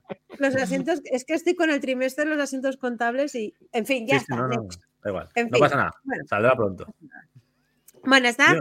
Eh, está para probar en Steam. Tienes como tres horas de, de demo para poder probar. Este soy yo, pero es como ¿Qué tres es? horas. O sea, lo he puesto en mega velocidad, ¿vale? Se llama Ah, vale. Karmazoo. Karmazoo es de Devolver Digital, que ya sabéis que para mí Devolver Digital Oh. está aquí arribísima. Top. Top, top. Bueno, pues eres como un alma en pena, que eres este, esta ameba, ¿no? Este ser Yes. Total. Entonces, aquí de momento como que te enseñan un poco a jugar el funcionamiento, de hecho mueres y vas como reviviendo, de hecho los pinchos te caes y se queda como una mini plataforma para que puedas ir pasando por todos esos huecos. Bueno, una serie de puzzles que tienes que ir desbloqueando. Pero lo bueno del juego es que puedes jugar tú solo, puedes jugar hasta con 10 personas y además Ostras. personas totalmente random, ¿vale? Eh, de hecho, yo me he metido aquí y, y me he metido a jugar ahí con gente que ya sabéis que yo no juego en línea con desconocidos, pues bueno, pues me ha tocado, ¿sabes? Es lo que hay. Y nada, el truco es que tenéis que estar todos como muy cerca, porque si te alejas durante más de 8 Hostia. segundos, todo Dios la palma y todo lo que habéis conseguido, pues se va a la mierda, básicamente. Así que nada, pues, sí, Pero Moody, ¿esto lo has puesto por dos o por cuánto? Por cuatro, por cuatro, está Por por cuatro. cuatro. Vale, vale. Entonces ahí veis la monigote tiene un sonido diferente, tú tienes que acercarte a donde están las, las notas de voz estas y bueno, pues ir resolviendo una serie de puzzles, eh, todos en grupo, en amor y compañía, sin alejarte demasiado, porque ya te digo que si no, la palmas. Em, el juego, por lo que he visto de momento, solo he podido jugar nada, media horita, me ha gustado bastante, pero te dejaba además a jugar tres horas de devolver para poder jugar en, eh, online a una cosa que se llama el modo bucle, que es un poco donde tienes que hacer un montón de cosas para que te vayas desbloqueando como distintos personajes. O sea, esto luego vas a ser un zorro, otro es un pájaro, otro es un dinosaurio. O sea, ahora mismo eres esa meba pringada que no ha evolucionado en nada, pero que poco a poco vas desbloqueando personajes. Parece un. como, como el Tamagotchi. Sí, eso es, como el Tamagotchi antes de convertirse en tonto listo, ¿no? Mm. Pues es lo mismo. Entonces, bueno, el modo bucle es el que ofrece una serie de niveles cada vez más difíciles que se adaptan al tamaño del equipo, los personajes que lo conforman y las ventajas que hayas conseguido. No hay dos partidas iguales, o sea, todo esto, este juego continuamente es diferente, porque según los personajes que haya elegido con las personas con las que te toque jugar, la pantalla cambia, o sea, Mm. no va a ser nunca igual.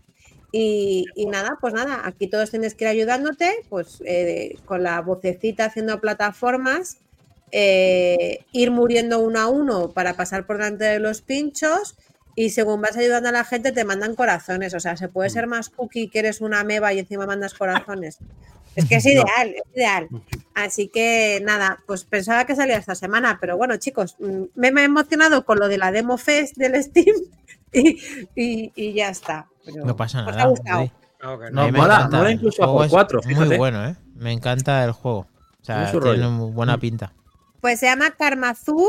eh, si podéis probarlo en la demo de, de Steam, eh, de verdad que me ha encantado el juego. El desarrollador se llama Pasta Game. La verdad es que no sé qué más ha hecho, pero bueno, se lo, se lo anuncia Devolver y, y bueno, pues todo lo que saca Devolver para mí, desde que sacaron el of the Land, que es mi juego top de la vida, pues eh, esto es maravilloso.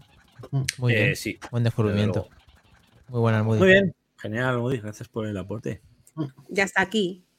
Hasta aquí. Aquí Lo tenemos. mola. tenemos. Ya cuando salga, ya entraremos en profundidad cuando le meta ahí más horas de vicio al Moody o, o nosotros, jugando Hombre. cuatro a la vez. Por supuesto. y, y ver- y veremos, eh, profundizaremos a ver qué tal. Mientras tanto, pues a jugar a esa demo de, del Shadow cuando esté disponible en breve. Y mientras Total, tenemos el total. intruder. Of Antiqu- Antiquonia. Joder. ¿Cierto? ¿Cómo se lo, lo decimos bien? ¿Cómo, cómo se dice Rubén, el creador? ¿Cómo- Anticonia, sí, Anticonia. Sí, ¿cómo se? No hace falta, confesar- no hace falta tengo- poner ningún acento ni nada, ¿no? No, Tengo que confesar que, que jugando la demo ha habido un momento que no sabía si es que tenía que volver a, a- a donde estaba la pava en el hospital, que ya he visto que es que se acababa ahí la demo, y entonces he buscado guía de anti no sé qué, y me ha salido un pueblo de Colombia diciendo en la guía de 2022. Mira, guías, Moody, por Dios. Déjame en paz, porque tenía que hacerlo rápido. Y Joder. entonces, eh, eso me salía como un pueblo de Colombia y digo, creo que no lo he escrito bien, creo que he puesto otra no. cosa diferente. Te, te podía haber Eh. salido también la peli de los Monty Python con la Santa Granada de Antioquía. Antioquía. Oh, efectivamente, total. efectivamente. Yo ya. Sí, os, os propongo un reto y es a ver. Cuando, Dale, alguien esté, cuando alguien esté enchufado, que mande, una, que mande un audio pronunciando, pronunciando el juego a ver qué Me pasa. parece, me parece muy buen retro. Hola, Oye, cuando haré, celebremos prometido los que lo haré. 40, cuando Hostia, celebremos pues, los eh, 40 de, de Kles y Makindani, que hay que celebrarlo, nos Mm. tal y Sí, lo hacemos. no Junto con el. Chibi lo, lo diremos, seguiremos al Chibi que lo diga. Eh, más trompa, nos ponemos con tu gran. No, ¿sí? Diccionario. ¿Qué hace? ¿Qué hace? Ah, es verdad, que ya está. Más trompa. Ah. A jugar. Está Ah, descargando. qué Uy, qué, len- lentos vais en, en. Tarra- en Tarragona, va muy lento eso, ¿no? Llevo cinco días jugando ya si me lo poco, dices. pero bueno. Vale, vale. Digi. No, no va bien. En Madrid ya lo teníamos ahora. la semana pasada, este juego, ¿eh? No quiero Sí, decir claro, si nada. pagabas el adelantado, animales. Bueno, eh, ha pagado no si tenéis No un se va premio. Bueno, eh, sí, vamos, una al, horita. vamos al diccionario. Vamos al diccionario. Eh, A ver, que, eh, eh, muy mal, hay que tener una cortinilla para este hombre, ¿eh? hay que diccionario, pum, esto hay que apañarlo bien. Daremos la primera vuelta no. da- Daremos la primera vuelta y no, no la tendré. No pasa nada. Eh, hoy vamos a dar la letra H del diccionario videojueguil, que es hack, ¿vale? Del inglés pirateo, Hack. que es una alteración a menudo ilegal, a menudo, casi siempre, Experimental. de un programa o videojuego generalmente para obtener un beneficio. ¿Vale? Por ejemplo, esa gente que dice, em, eh, eh, este tío lleva hacks en el Call of Duty porque dispara a 30.000 millones de metros y le dan la cabeza. Evidentemente lleva alguna alteración para que pueda darle o que pueda ver a gente detrás de los muros o que pueda darle, eh, pues eso, sin ver al personaje que le den la cabeza y estas cosas. Muy Bueno, divertido todo, sobre todo cuando te toca jugar contra estos. Muy bien. Bien, Mm. bien. Nos gusta, bien, nos gusta. Nos gusta tu diccionario, sí, señor. Ya Ah, sabemos algo más. Bueno, pues eh, hemos llegado al final de. Mira, casi las acercamos a ahí dos horas, dos minutos de que hemos empezado ahí dos, así que perfecto. Y agradecemos ¿eh? la presencia de Rubén con lo que nos ha explicado y la entrevista, que espero que la hayáis disfrutado. Y que sepa, ya sab- sabemos mucho más y exclusiva gracias a Back to the Game y a él mismo que nos la ha dado aquí.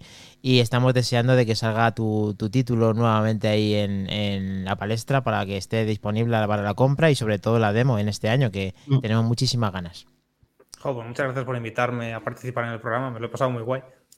Me alegro. Me alegro. Aquí es Las veces que quieras, tienes las puertas abiertas. Y Eres bienvenido. Seguiremos el juego de cerca, seguiremos ahí eso es. Mandad vídeo cuando hagáis lo de decir anticonia con las Sí, copitas. sí. Sí, Es lo claro, dudes. es lo claro. Pondremos Sí, sí. ahí. Tú imagínate con Eh. copas y polvorones. Eso. Nah, colores me da igual. A mí dame la copa, dame la copa. Caerá, Ah, porque caerá. es verdad. Momento anécdota. El día que sacamos de Intrudering Anticonia, le mandamos Sí. un mensaje a Ángel Martín para ver si había suerte y decía Hostia. que salía nuestro juego.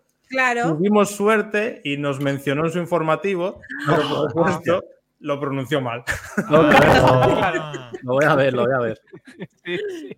Era tiene por las ¿no? mañanas está 2022. res- 8 de julio del rápidas 22. recibidas. 8 de julio de 2022. Iros a esa fecha si queréis ver el Ángel Lo Martín. veremos, lo veremos, sí, sí. el Lo buscaremos y lo publicaremos en. Joder, y luego en- decías que no sabías de marketing, Rubén, eres la hostia, tío. Eso fue suerte. Bueno, Nah, pues es, es eh, un, es un crack aquí eres Martín, ¿no? bienvenido, ya sabes, eh, Ángel Martín nos encanta y lo veremos, lo haremos el reto de Helcom, que es tocar, eh, decirlo con un poquito de drinking y bueno, estar atentos a todas las redes para ver este formato podcast, eh, disfrutad de él como nosotros y nos vemos en el grupo, que ahí tenéis el código QR abajo a la derecha, las redes Back to the Game y aquí estamos los lunes, 23 horas, directo, lo tenemos, va, va, va, sí, va, va, va, va. A topazo, como siempre. Gracias Rubén. Gracias. Eh, gracias a todos por estar ahí. Gracias. A romper la cama y un saludito a ese otro 50% de, que ha faltado. Y cuando queráis venir los dos, pues volvemos a hacer una Sí. segunda parte, reenganchar. Invitados Vale, estáis. gracias. Primeras impresiones. Gracias. A seguir. Adiós. Muchas gracias. Ya recordar el juego retro de la semana, ya está Ah, sí. decidido. Aliens vs Predator. 1993. Era Froger, era Froger. Lo tenemos. Ojo. A jugar, a jugar. Más trompa tiene un- Más trompa tiene ya una segunda ventana por ahí con 100.000 puntos ya iniciando Seguro. la partida. La trompa lleva jugando desde que lo ha dicho Rubén. en la- Cuidado que está la puntuación de Rubén también ahí pendiente para la semana, ¿eh? No digo nada. No, pero. Muy buenas noches, gente. es un. Gran, Adiós. gran puente y pasarlo muy bien. Cuidarse. Sí, señor. Trucu, trucu, triqui, triqui. Gracias por estar ahí.